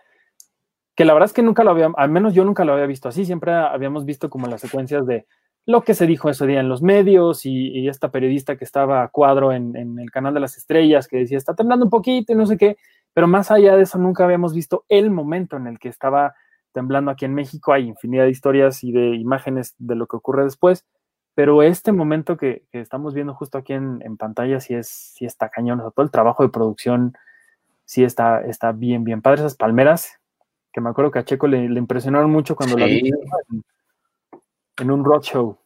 En un roadshow, ¿qué es lo que nos enseñaron? Y obviamente todos salimos así súper emocionados y dijimos, no manches, y así va a estar la película, va a ser, o sea, lárgate Titanic. O sea, es una cosa brutal. La verdad es que sí está viendo, o sea, eh, como dice Arturo, no, no, yo no había visto tampoco, o sea, eh, hemos visto en Hollywood, ¿no? Pero tal cual en algo así en la Ciudad de México, algo mexicano, pues, pues no. Porque aparte construyeron todo eso en los Churubusco. O sea, eso sí es lo más. Y, cosas que medio a la Inception con sus respectivas distancias, pero cosas que se movían, que. O sea, la cámara no se movía, se movía todo. Entonces, imagínense el trabajar para haber filmado eso. sí, no, está, está, está bueno ahí. Sí. qué bueno que nada más que, que no pasó nada así en, el, en el de hoy. No. Exactamente. Pues ahí está. Eh, ¿Qué será tu número dos? Ese era mi número dos. Ah, mi número dos. ¿Por qué la puse? Ah, ya. este. Es este. Porque tembló, Chaco. Porque, tembló. No, ya vi yo, pero ¿por qué la puse? No, pero es. Todo el mundo lo vimos y es eh, tontamente divertida esta película. Que es 2012 Ah, sí. Ah, cómo no. De este, eh, John Cusack, Roland Emmerich, que Roland Emmerich tuvo la década pasada, fue el maestro de las películas de desastres. Y justamente esta secuencia donde vemos el, gran terremoto que ocurre en Los Ángeles o toda California, donde tal cual estos personajes ya después de varias peripecias logran tomar un avión y despegan y demás, y ven cómo tal cual toda California se desprende. Eh, pero es bien, o sea, es, medio feo decirlo, pero pues, al final de cuentas es bien divertida esta secuencia, eh, que es Hollywood 100%. Y pues nada, o sea, yo también vi después eh, unos, hay videos de unas personas que estudian, que son como diseñadores de efectos visuales, que es como una escuela, un estudio, y analizan muchas películas y analizaron esta secuencia y dicen, es que es tonta la secuencia, pero es increíblemente bien hecha, o sea, cada detalle de, de cada cosita está ahí súper bien puesta, o sea, el polvo, personas corriendo que ni, ni, nos damos cuenta, le ponemos pausa, le, pones, le ponen ellos pausa al video y ahí ves personas corriendo, ves vidrios de los coches chiquititos que se están rompiendo, o sea, el, nivel de detalle de esta secuencia es impresionante. Órale. Sí, está bien padre. Sí, está bien padre. Y bien. No, en 2011, ¿no? ¿no? No fue 2012, fue 2011. Sí, exacto, fue en 2011. Y... Yo, me la sé de memoria porque esa es parte de nuestra programación habitual aquí en la casa de todos ustedes. A mi papá le encanta esta y Terremoto la falla de San Andrés. A mi hermana, bueno, se la sabe de memoria. Hoy saben que estaban viendo a la hora de la comida. Terremoto, ¿por qué no? Entonces. Pues ahí está. Ah, y tu número, ¿ya es tu número uno, Iván? Sí, estoy buscando porque según yo sí la tengo, mira. Ah, ay, a ver, espérame. Ay, ándale. Ya tiré a Harley Quinn. Oye, pero cada que haces eso, tu micrófono se oye horrible. ¿Qué se oye? Como si nos odiaras y nos clavaras un lápiz en, el, en la oreja. ¿Por qué? Cuando me quito el, los audífonos. Ah, se oye muy feo. Mira, Checo ya está, ya ni oye. Bueno, mi número uno, esta sí no la dudé, es pues, esta. Es una la película Terremoto de Charlton Heston, este, con, Eva Gardner. Eh, es, es, una cosa bien padre, es muy divertida, muy entretenida. Esta es la que quien haya tenido chance de ir a Universal Studios, ahí está el set. Bueno, dice que es el set que construyeron para, para, para, la película. Y es similar a lo que, a lo que platican de la de Kuno Becker, que es muy, muy impresionante cómo estas cosas se construyen para poderse después volver a armar. Entonces se deshace y se hace. Y este, y, y, nada, es muy buena. Tengo muchas ganas de verla, hace mucho que no la veo. A ver si la veo hoy. No sé, no sé si tú te acuerdas, Iván. Bueno, tú veías, ¿no? Viajeros en el tiempo. Sí, claro hay una escena, hay, una, hay un episodio donde eh, él, es esta serie donde Sam Beckett brinca en el tiempo, pero brinca en, el cuerpo de una persona, eh, puede ser mujer, hombre, niño, lo que sea, y en un episodio brinca a un extra que está filmando esta película, pero, era un cliffhanger, porque primero era un cliffhanger, porque sí, todos eran cliffhanger, porque veías que brincaba, ¿no? En el cuerpo de alguien y él decía, oh, boy, o sea, oh, Dios mío. y, y entonces vemos que brinca en, el cuerpo de alguien que está así colgado de, un edificio y dice, no manches, me voy a matar. Y ya, ¿no? Acaba el episodio y el siguiente episodio era, ah, ya no puedo, ah, se suelta y descubres que es el extra de esta película. Ves, a, Charlton Heston y a los actores ahí, pero eh, era un detalle chistoso. Ay, qué padre, esa no la conozco. O sea, ese episodio nunca lo vi. Y Arturo. Pues también eso está. La verdad es que, es que sí, esta, esta película es increíble. La verdad, digo yo, evidentemente, pues no, no, no la vi en esos años, en el setenta y tantos que se estrenó, pero cuando yo la vi me impresionó. No me puedo imaginar lo que, lo que le pasó a la gente cuando, cuando la vio. Y creo que eso me, me encanta cuando, cuando esta frase de la magia del cine se hace realmente tangible en una, en una película, porque imagínense en esas épocas haber visto una, una película así en, la pantalla grande, que ya antes había habido otras secuencias donde de pronto a los cineastas se les ocurría poner arañas gigantes y cosas súper blocas ahí, eh, pues, rompiendo todo a su paso, pero creo que esta, esta en particular, que sí jugaba con algo que sí podía sucederte en algún momento, o que estaba como el miedo de en cualquier momento puede temblar, ¿eh?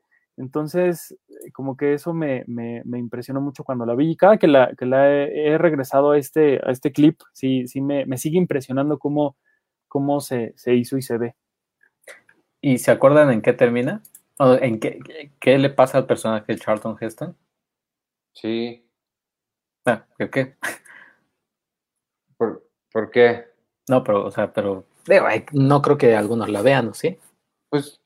Es que a mí eso siempre me, sorprendió de Terremoto. O sea, ese final. Ajá. La decisión que toma el personaje de Charlton Heston siempre me sorprende. Pues es una decisión honorable. Sí, claro. Hay que decirle nada más que él tiene como, está, tiene, está casado y tiene esta como amante, ¿no? Es lo que yo entendí. Y pues el final es, de, él decide, pues dice, no, pues es pues, mi esposa, ¿no? Bla, bla, bla. Pero, pero la forma en que decide por su esposa está, o sea, sí, es honorable, como dice Iván. pero dura también un buen esa película. ¿Ah, sí? eso no lo recuerdo. ¿No viene aquí cuánto dura?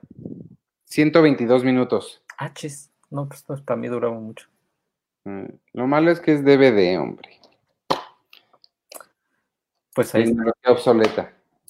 Y mi número uno es, ya la, la mencionó Arturo, pero no, no estaba en su top. Es eh, San Andreas. Ah. De, con Dwayne Johnson, eh, Alexandra Daddario, no me acuerdo quién más sale. Eh, pero sí, o sea, es impresionante. Los efectos visuales, más que nada. La historia es coñe. O sea, la historia sí es como muy chafita. Pero ver, ver a San Francisco y sobre todo esta secuencia de todos los barquitos que están tratando de, ir en contra de la ola, porque si no se viene un tsunami terrible, eh, siempre, me, siempre me ha gustado y me ha llamado mucho la atención. Y ver sobre todo el Golden Gate y en películas, sí es bastante padre. Yo nunca la vi.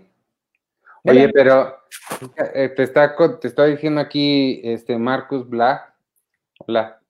Este, en la de Viajeros en el Tiempo no cae en el cuerpo de un extra, cae en el cuerpo de un stunt y tiene que ah. hacer una escena que salta desde un edificio.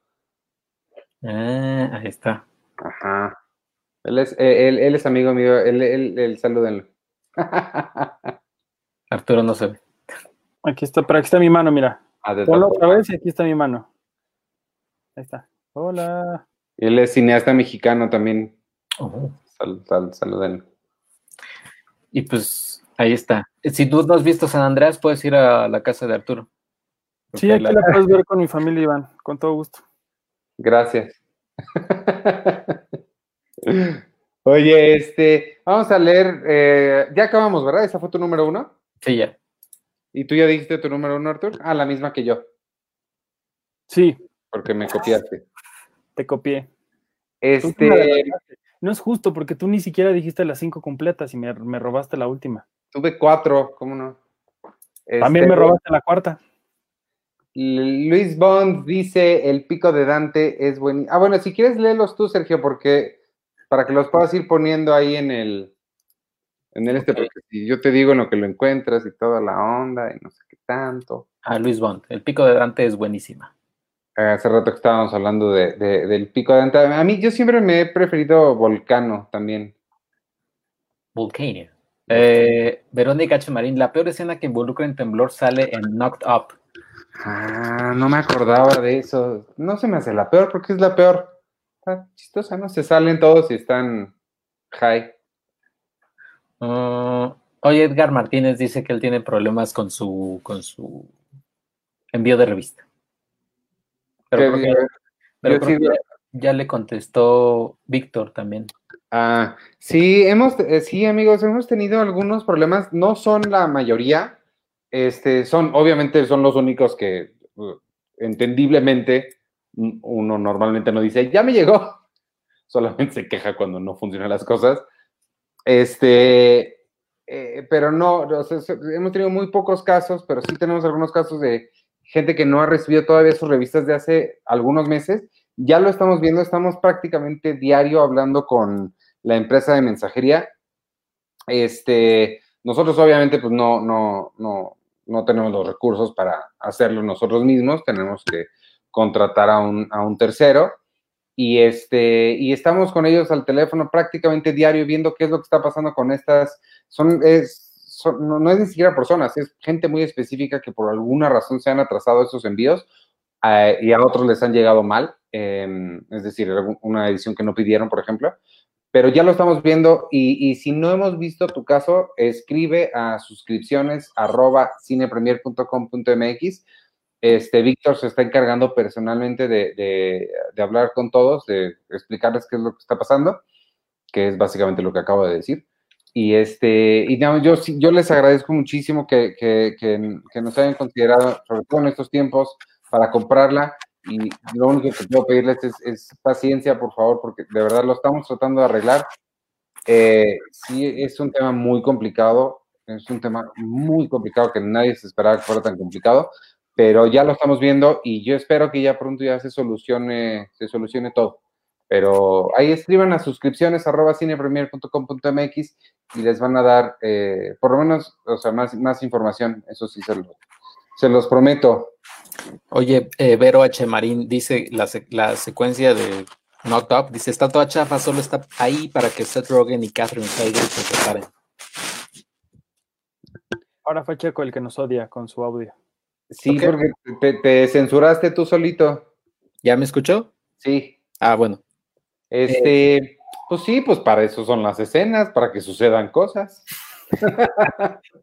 Oye, ¿qué fue de esa mujer de Catherine Hegel? Hegel, Hegel? pues dicen que es súper sangrona. Entonces ya nadie quiso trabajar con ella. Mm. Puede ser. Yo me acuerdo que se salió de Grey's Anatomy porque iba a ser como así la super mega gran estrella y de pronto así. Pues sí. Ah, ¿Qué más dice? Ah, Flor de María Pérez dice: Solo se me ocurre el gran terremoto de Kanto en la película El viento se levanta de Miyazaki. Es una escena animada, pero de gran realismo que estremece. Está bien padre esa película. Yo no la recuerdo. Yo no la he visto. Eh, saludos a Jesús Omar García Vadillo, voy llegando, saludos a todos. Eh, hola. Eh, ah, dice Elizabeth Ramírez, yo me voy a quejar porque este mes ya me llegaron tres revistas, la de este mes, la de abril y la de marzo. ah, pues ahí está, ya llegaron. ¿Es bueno? No, es que lo que tú dijiste es que nadie se queja cuando llegan las cosas. Ah, gracias, sí. Dice Iván S. Chimal. Hola, llego tarde a la transmisión ahora que es el mes del Pride. ¿Será que les gustaría hacer un top de películas o personajes LGBT que les gusten o les abrieran la perspectiva o generara empatía en ustedes? Es, que hagamos nosotros la, lista. Nosotros, hicimos un, texto que lo hizo este, nuestro amigo Chucho Quintero. Está en el, en el, está en la revista eh, electrónica que hicimos que le estamos llamando eh, Cine Premier Express. si te metes al feed de Facebook o Twitter, ahí lo encuentras, la liga. Este, pero ahorita que una de las preguntas es que les gusten o les abrían la perspectiva o generara empatía en ustedes. Eh, es eh, para mí, si yo tengo una respuesta muy específica, no tiene nada, o sea, realmente es muy irrelevante que sean que sea una película sobre dos personas homosexuales, pero pocas historias de, amor me han llegado tanto como Brokeback Mountain y sé que es todo un cliché del cine de LGBT decir Brokeback Mountain. Lo siento mucho, pero esa película me, destroza cada vez que la... o sea, con escuchar las notitas de la guitarra de Gustavo Santolaya ya empiezo a sentir el nudo en la, en la garganta. No, pero creo que muchos, o sea, como que fue la primera vez que veíamos a dos actores de Hollywood, porque luego veíamos a un Claro, o, claro. O veíamos ahí que, ah, va empezando, no, pero aquí veíamos a dos actores peso pesado. Ah, bueno, tampoco eran así los super mega, mega, mega, pero iban con su paso firme y, pues, y, era el cliché este de los vaqueros, porque ser vaquero en Estados Unidos es ser, eh, ya sabes, ¿no? Superhombre y el hombre, hombre malboro, el que, el que fuma y es rudo. Creo que pues sí fue un shock y que la película estuviera obviamente también buena. O, sea, creo que tuvo mucho que ver. A mí también me llegó mucho. Fotografiada por Rodrigo Prieto, por cierto. ¿Quién sale por ahí? Sí. ¿Quién sale? Dice, señor, y ya se lo lleva, se lo lleva, este, no es Heath Ledger, es el otro, este, ay, Jake Gyllenhaal.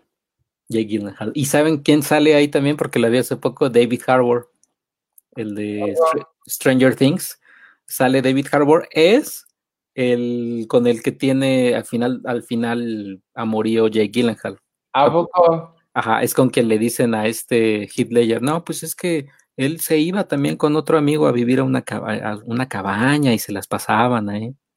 Era, era. ¿Quién? Y, Anna Faris, ¿no? Anna Faris, eh, sí, y, y la de. Anne Hathaway.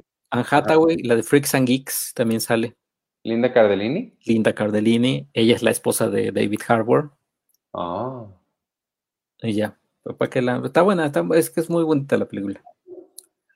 ¿Qué más dicen? Padre. Dice Ismael Samuel, sí es cierto, la escena del temblor de Se levanta el viento es increíble, mi favorita. Eh, y dice, Iván, también dice, no sé si han escuchado de Love, Love Victor, es una serie de Coming of Age que se estrenó en Hulu hace poco. Love, ¿eh? Love Victor es como un spin-off ambientada como Love Simon. Ah. La, de, este, la que hizo Fox hace tiempo. Eh, Love Simon es, es bonita. También está, está padre. Está padre. Que Javier Dolan, él dijo que qué padre que se haya hecho al fin, o sea, qué padre que se hizo una película pues linda de, esta transición de este personaje que descubre, o sea, que él se sabe gay, pero le cuesta abrirse. Que obviamente hubo gente que se quejó porque dijo, ay, pues este, qué padre que este chavito blanco, este, tuvo, nada más lo molestaron así, y pues wow, qué, qué súper dramón cuando querían ver casi casi un 13 Reasons Why. Sí. Pues, eh, y dice Jaime Rosales, dice, este fin de semana se festeja el orgullo en la selección de películas mexicanas LGBT vía Festival Mix en Filmin Latino. Mm, mira, seguro muchas gratis también. Y ahí está Filmin otra vez. En Filmin, en Filmin y en la plataforma de Alphaville está Quebranto, el documental de Roberto Fiesco, que también está muy padre. Ay, que es parte de la selección que hizo Chucho para el, texto que les decía que está ahí. Sí, eh, también, este, bueno, sigue, sigue. Ah, Natanel Miranda dice, la manera en la que te hace sentir el encierro y la claustrofobia en, 7-19 es increíble. Me tocó verla unos meses antes del 19 de septiembre y fue de las imágenes que me vinieron a la cabeza cuando pasó ese temblor. Por eso criticaron tanto a Kuno Becker y a mí me dijo un montón de cosas en Twitter. Porque sí fue súper oportunista. El estreno fue casi no mucho tiempo después del, terremoto. Ah, Breakfast on Pluto, sí, cierto, no me acordaba de eso, con Killian Murphy. Killian Murphy, película irlandesa de Neil Jordan, protagonizada por Killian Murphy a propósito del cine LGBT. Esa es bien buena. Pues si quieres, hacemos esa pregunta de la semana. ¿Les parece? Hace mucho que no hacemos pregunta de la semana. Que nos digan su película LGBT favorita. ¿Les parece? Sí. ¿Ustedes ya dijeron? No, yo no. Yo no he dicho. O sea, creo que me, o sea, creo que sí, Brockback Mountain fue como la primera que sí dije, guay, o sea, sí está, o sea, sí, eh, acaba con todos los clichés y demás. Y también eh, Water Lilies de Celine Sciamma, de la ah. de Port of, a Lady on Fire. Sí. Eh, no sé si fue su primera película o no. Eh, es sobre una, una chavita que descubre que está, o sea, que le gusta el nado sincronizado a través de otra chica, pero también dice, ay, no sé si también me gusta también la chica o solo es el nado sincronizado, ¿no? está linda la película también está, es como, pero obviamente Portrait of a Lady on Fire es otra cosa, ¿no? Es mucho más. Oye, mi pregunta es, ¿se pronuncia Siama?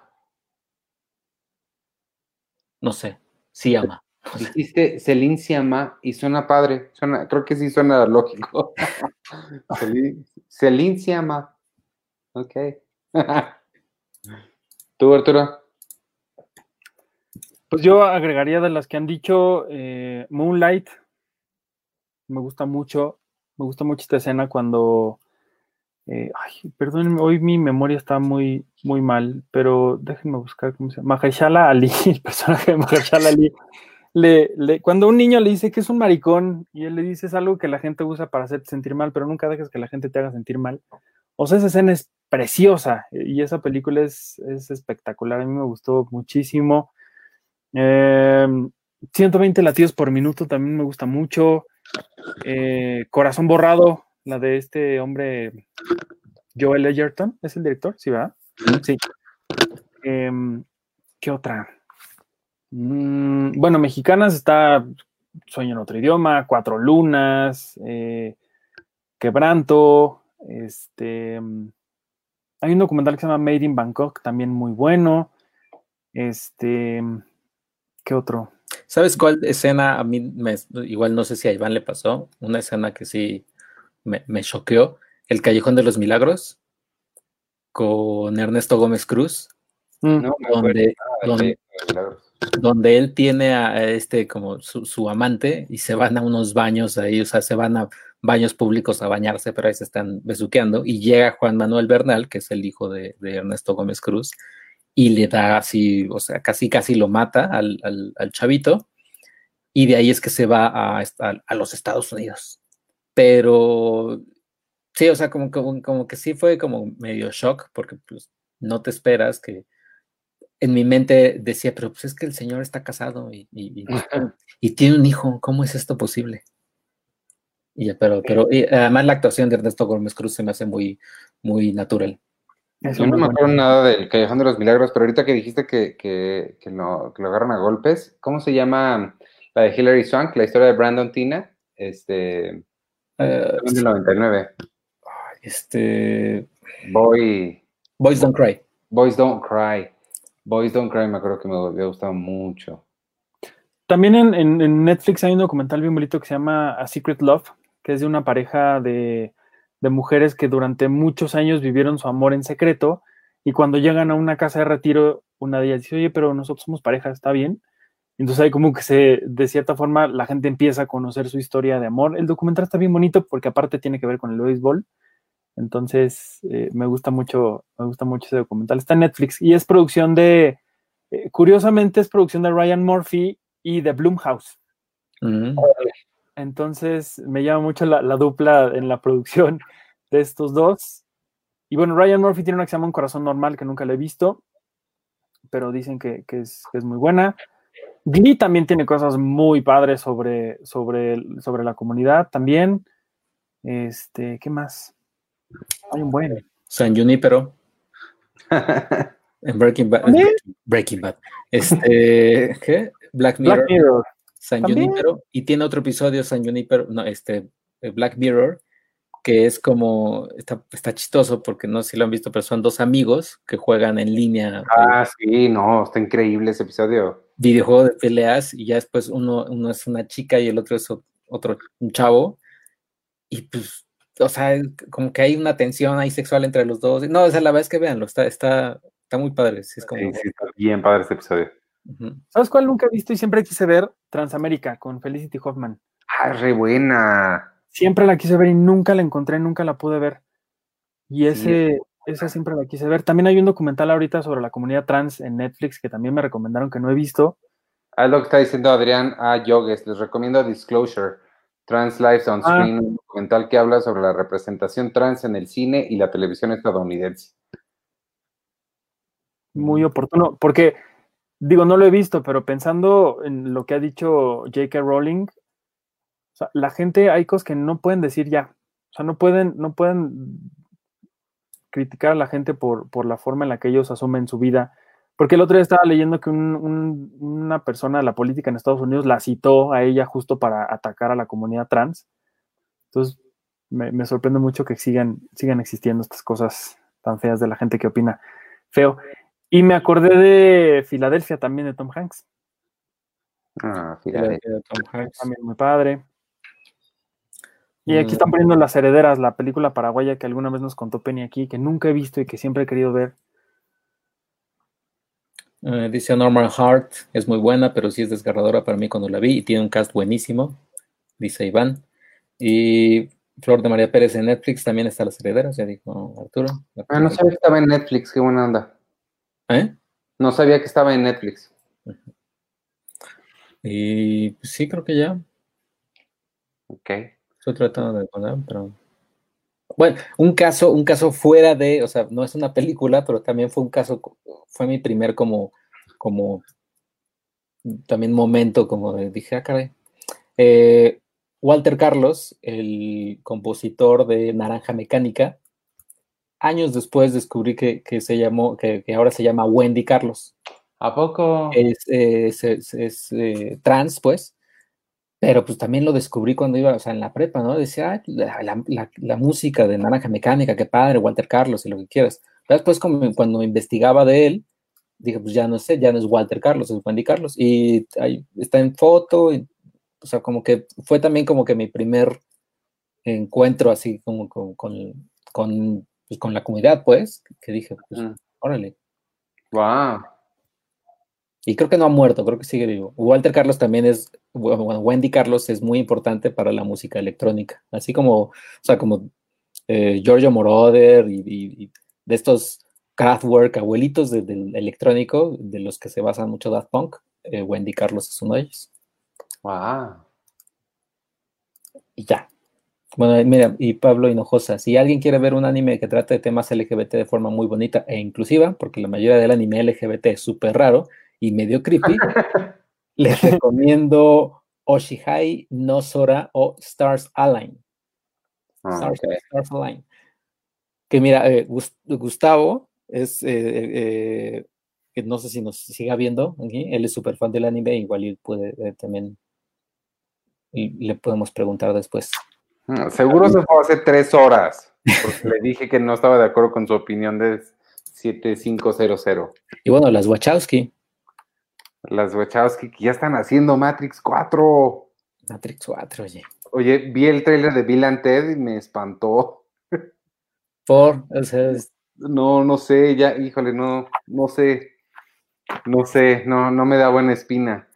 Y una nueva Matrix tampoco sé si me dé buena espina. Uy, Milk, Jaime Rosales está mencionando Milk. Milk es increíble también. Muy buena. Sí. Oye, pues ya vámonos, ¿no? Porque ya vamos a llegar a las dos horas. Sí. Ah, y hay una, hay una argentina que se llama XXY con eh, ah, claro. Ricardo Darín, que es, es él tiene una, un, su hijo, eh, no sabe, o sea, tiene los dos sexos, por eso que se llama XXY, y están, y están ayudándole a, descubrir, cuando que decida este, su hijo qué sexo, ¿no? Si quiere ser mujer o si quiere ser hombre. No es de, no la dirigió el, chavo que se suicidó, este, no, me estoy confundiendo. Sí, no, la dirigió a una mujer, no recuerdo cómo se llama. Ah, no, es. ¿Cómo se llama? El, de whisky. Ay. Mm, ya. Ah, pero es uruguayo, ¿no? Es, es uruguayo. Ahí está Gustavo, mira, dice, es muy buena Stars Align, también recomiendo Blooming to You. Si no viendo, no se enojó porque le dije que no estoy de acuerdo con su opinión. Este, y qué bueno, Gus, ahí quédate. Oye, y, dice Luis Sumaya Valdivia, voy llegando tarde y no sé si hablaron de eh, el caso de The Last of The Last of Us, ha de ser, The Last of Us 2, la, secuela del videojuego. Ah, supongo. Que creo que la protagonista, o sea, e, es este es gay y, está bien, pero no es pareja. Eh, ajá, una pareja. ¿Tú ya lo jugaste ese? No, si alguien me lo quiere regalar, estoy estaría muy contento de recibir el Estoy recibiendo regalos. De regalos, mi cumpleaños ya es en un mes exactamente, en un, en un mes y tres días, entonces si quieren adelantarme el regalo, pero, ¿jugaste ya el 1? Sí, el 1 sí. pero está muy padre, está muy bueno. Está para que lo juegue Iván. Eh, le, he recomendado juegos y nada más quiere jugar su, juego ese de vaqueros. Es que los vaqueros, no, el que, el que me hace ojitos es el, de los carros, que es del mismo estudio. Grand Richmond High, Grand Theft Auto. Ese mero. Pero, los vaqueros. Yo estoy jugando el de Star Wars, el de Jedi Fallen Order. Está increíble. Oye, dice Juan M. Castellanos, hay una película sobre gays con Wesley Snipes y creo que John Leguizamo, que no recuerdo el nombre, se llama To Wong Fu, Thanks for Everything, Julie Newmar. Es eh, una película medio inspirada en otra genialidad australiana con Guy Pearce que se llama Priscilla Queen of the Desert. Si pueden ver Priscilla Queen of the Desert, es una cosa espectacular. Son Guy Pearce y, eh, ¿cómo se llama? Hablando de Matrix, Hugo Weaving. Hugo Weaving. Este, no, es, una cosa increíble, igual que La Jaula de las Locas, la versión francesa y la versión de Robin Williams, las dos.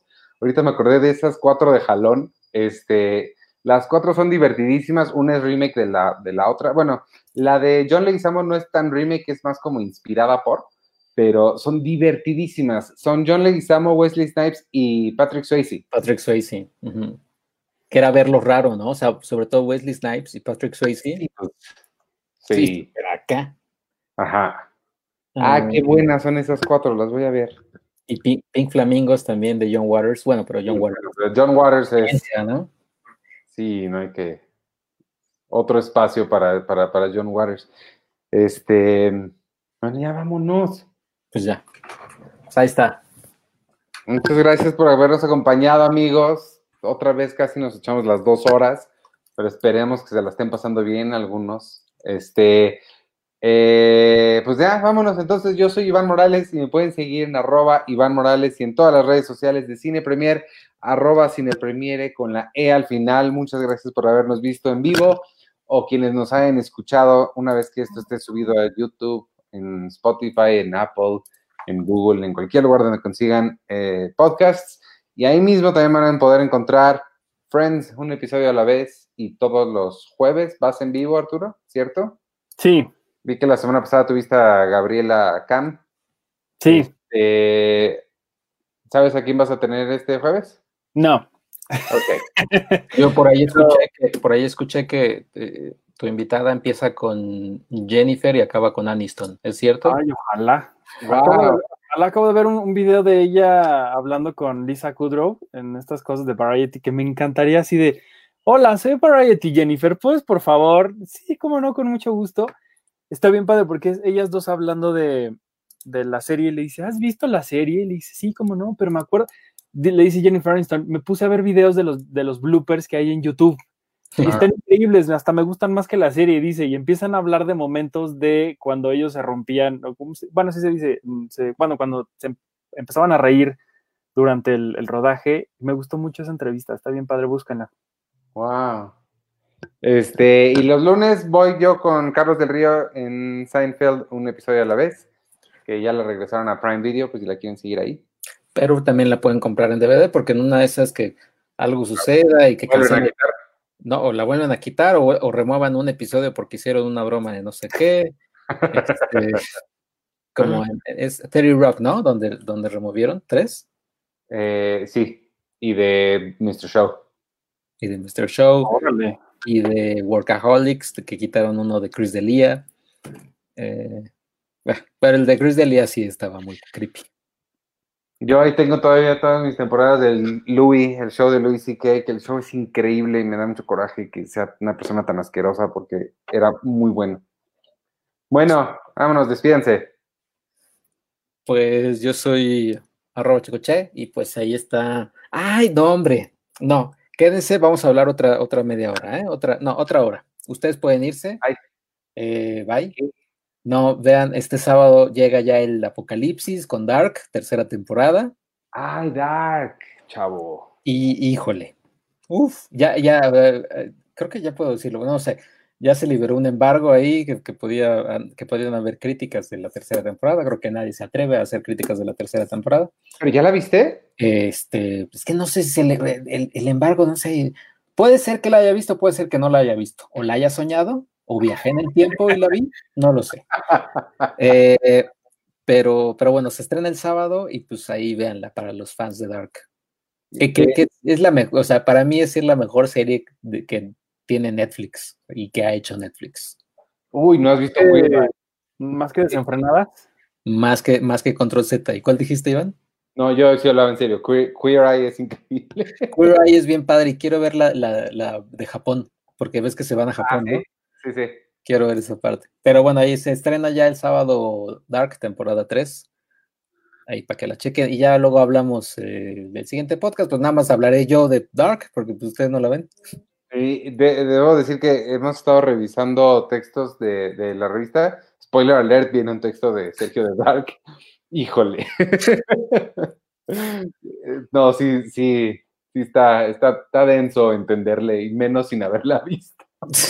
Sí, no, pobres de ustedes. Pero pues ya, ahí está. Entonces pueden ver Dark. Oye, nada más, Gustavo dice, desde luego, Card Captor, Card Captor Sakura, por ejemplo, fue una de las series que durante mi niñez me hizo caer en cuenta el tema de la representación. El anime tiene una larga y muy rica tradición en este tema. Saludos. es cierto, creo que sí, el anime toca, toca mucho, y ahí está Ranma y medio, ¿no? También. Sí. Que le daba el agua y era niño o niña. Pues ahí sí no se los manejo, chavos. Cañón, sí, sí, sí. Pues ahí está, un saludo a, Gus. Te queremos, Gus, te mandamos un abrazo. Ah, yo soy Artur Magaña, me pueden seguir en arroba Artur HD. Y, y ya, los espero el jueves con Friends. Porque ya también le aprendí ahí como checo a poner fotos y GIFs. Entonces está padre. Y ya. Está bueno. Entonces cuídense todos. Bye. Bye.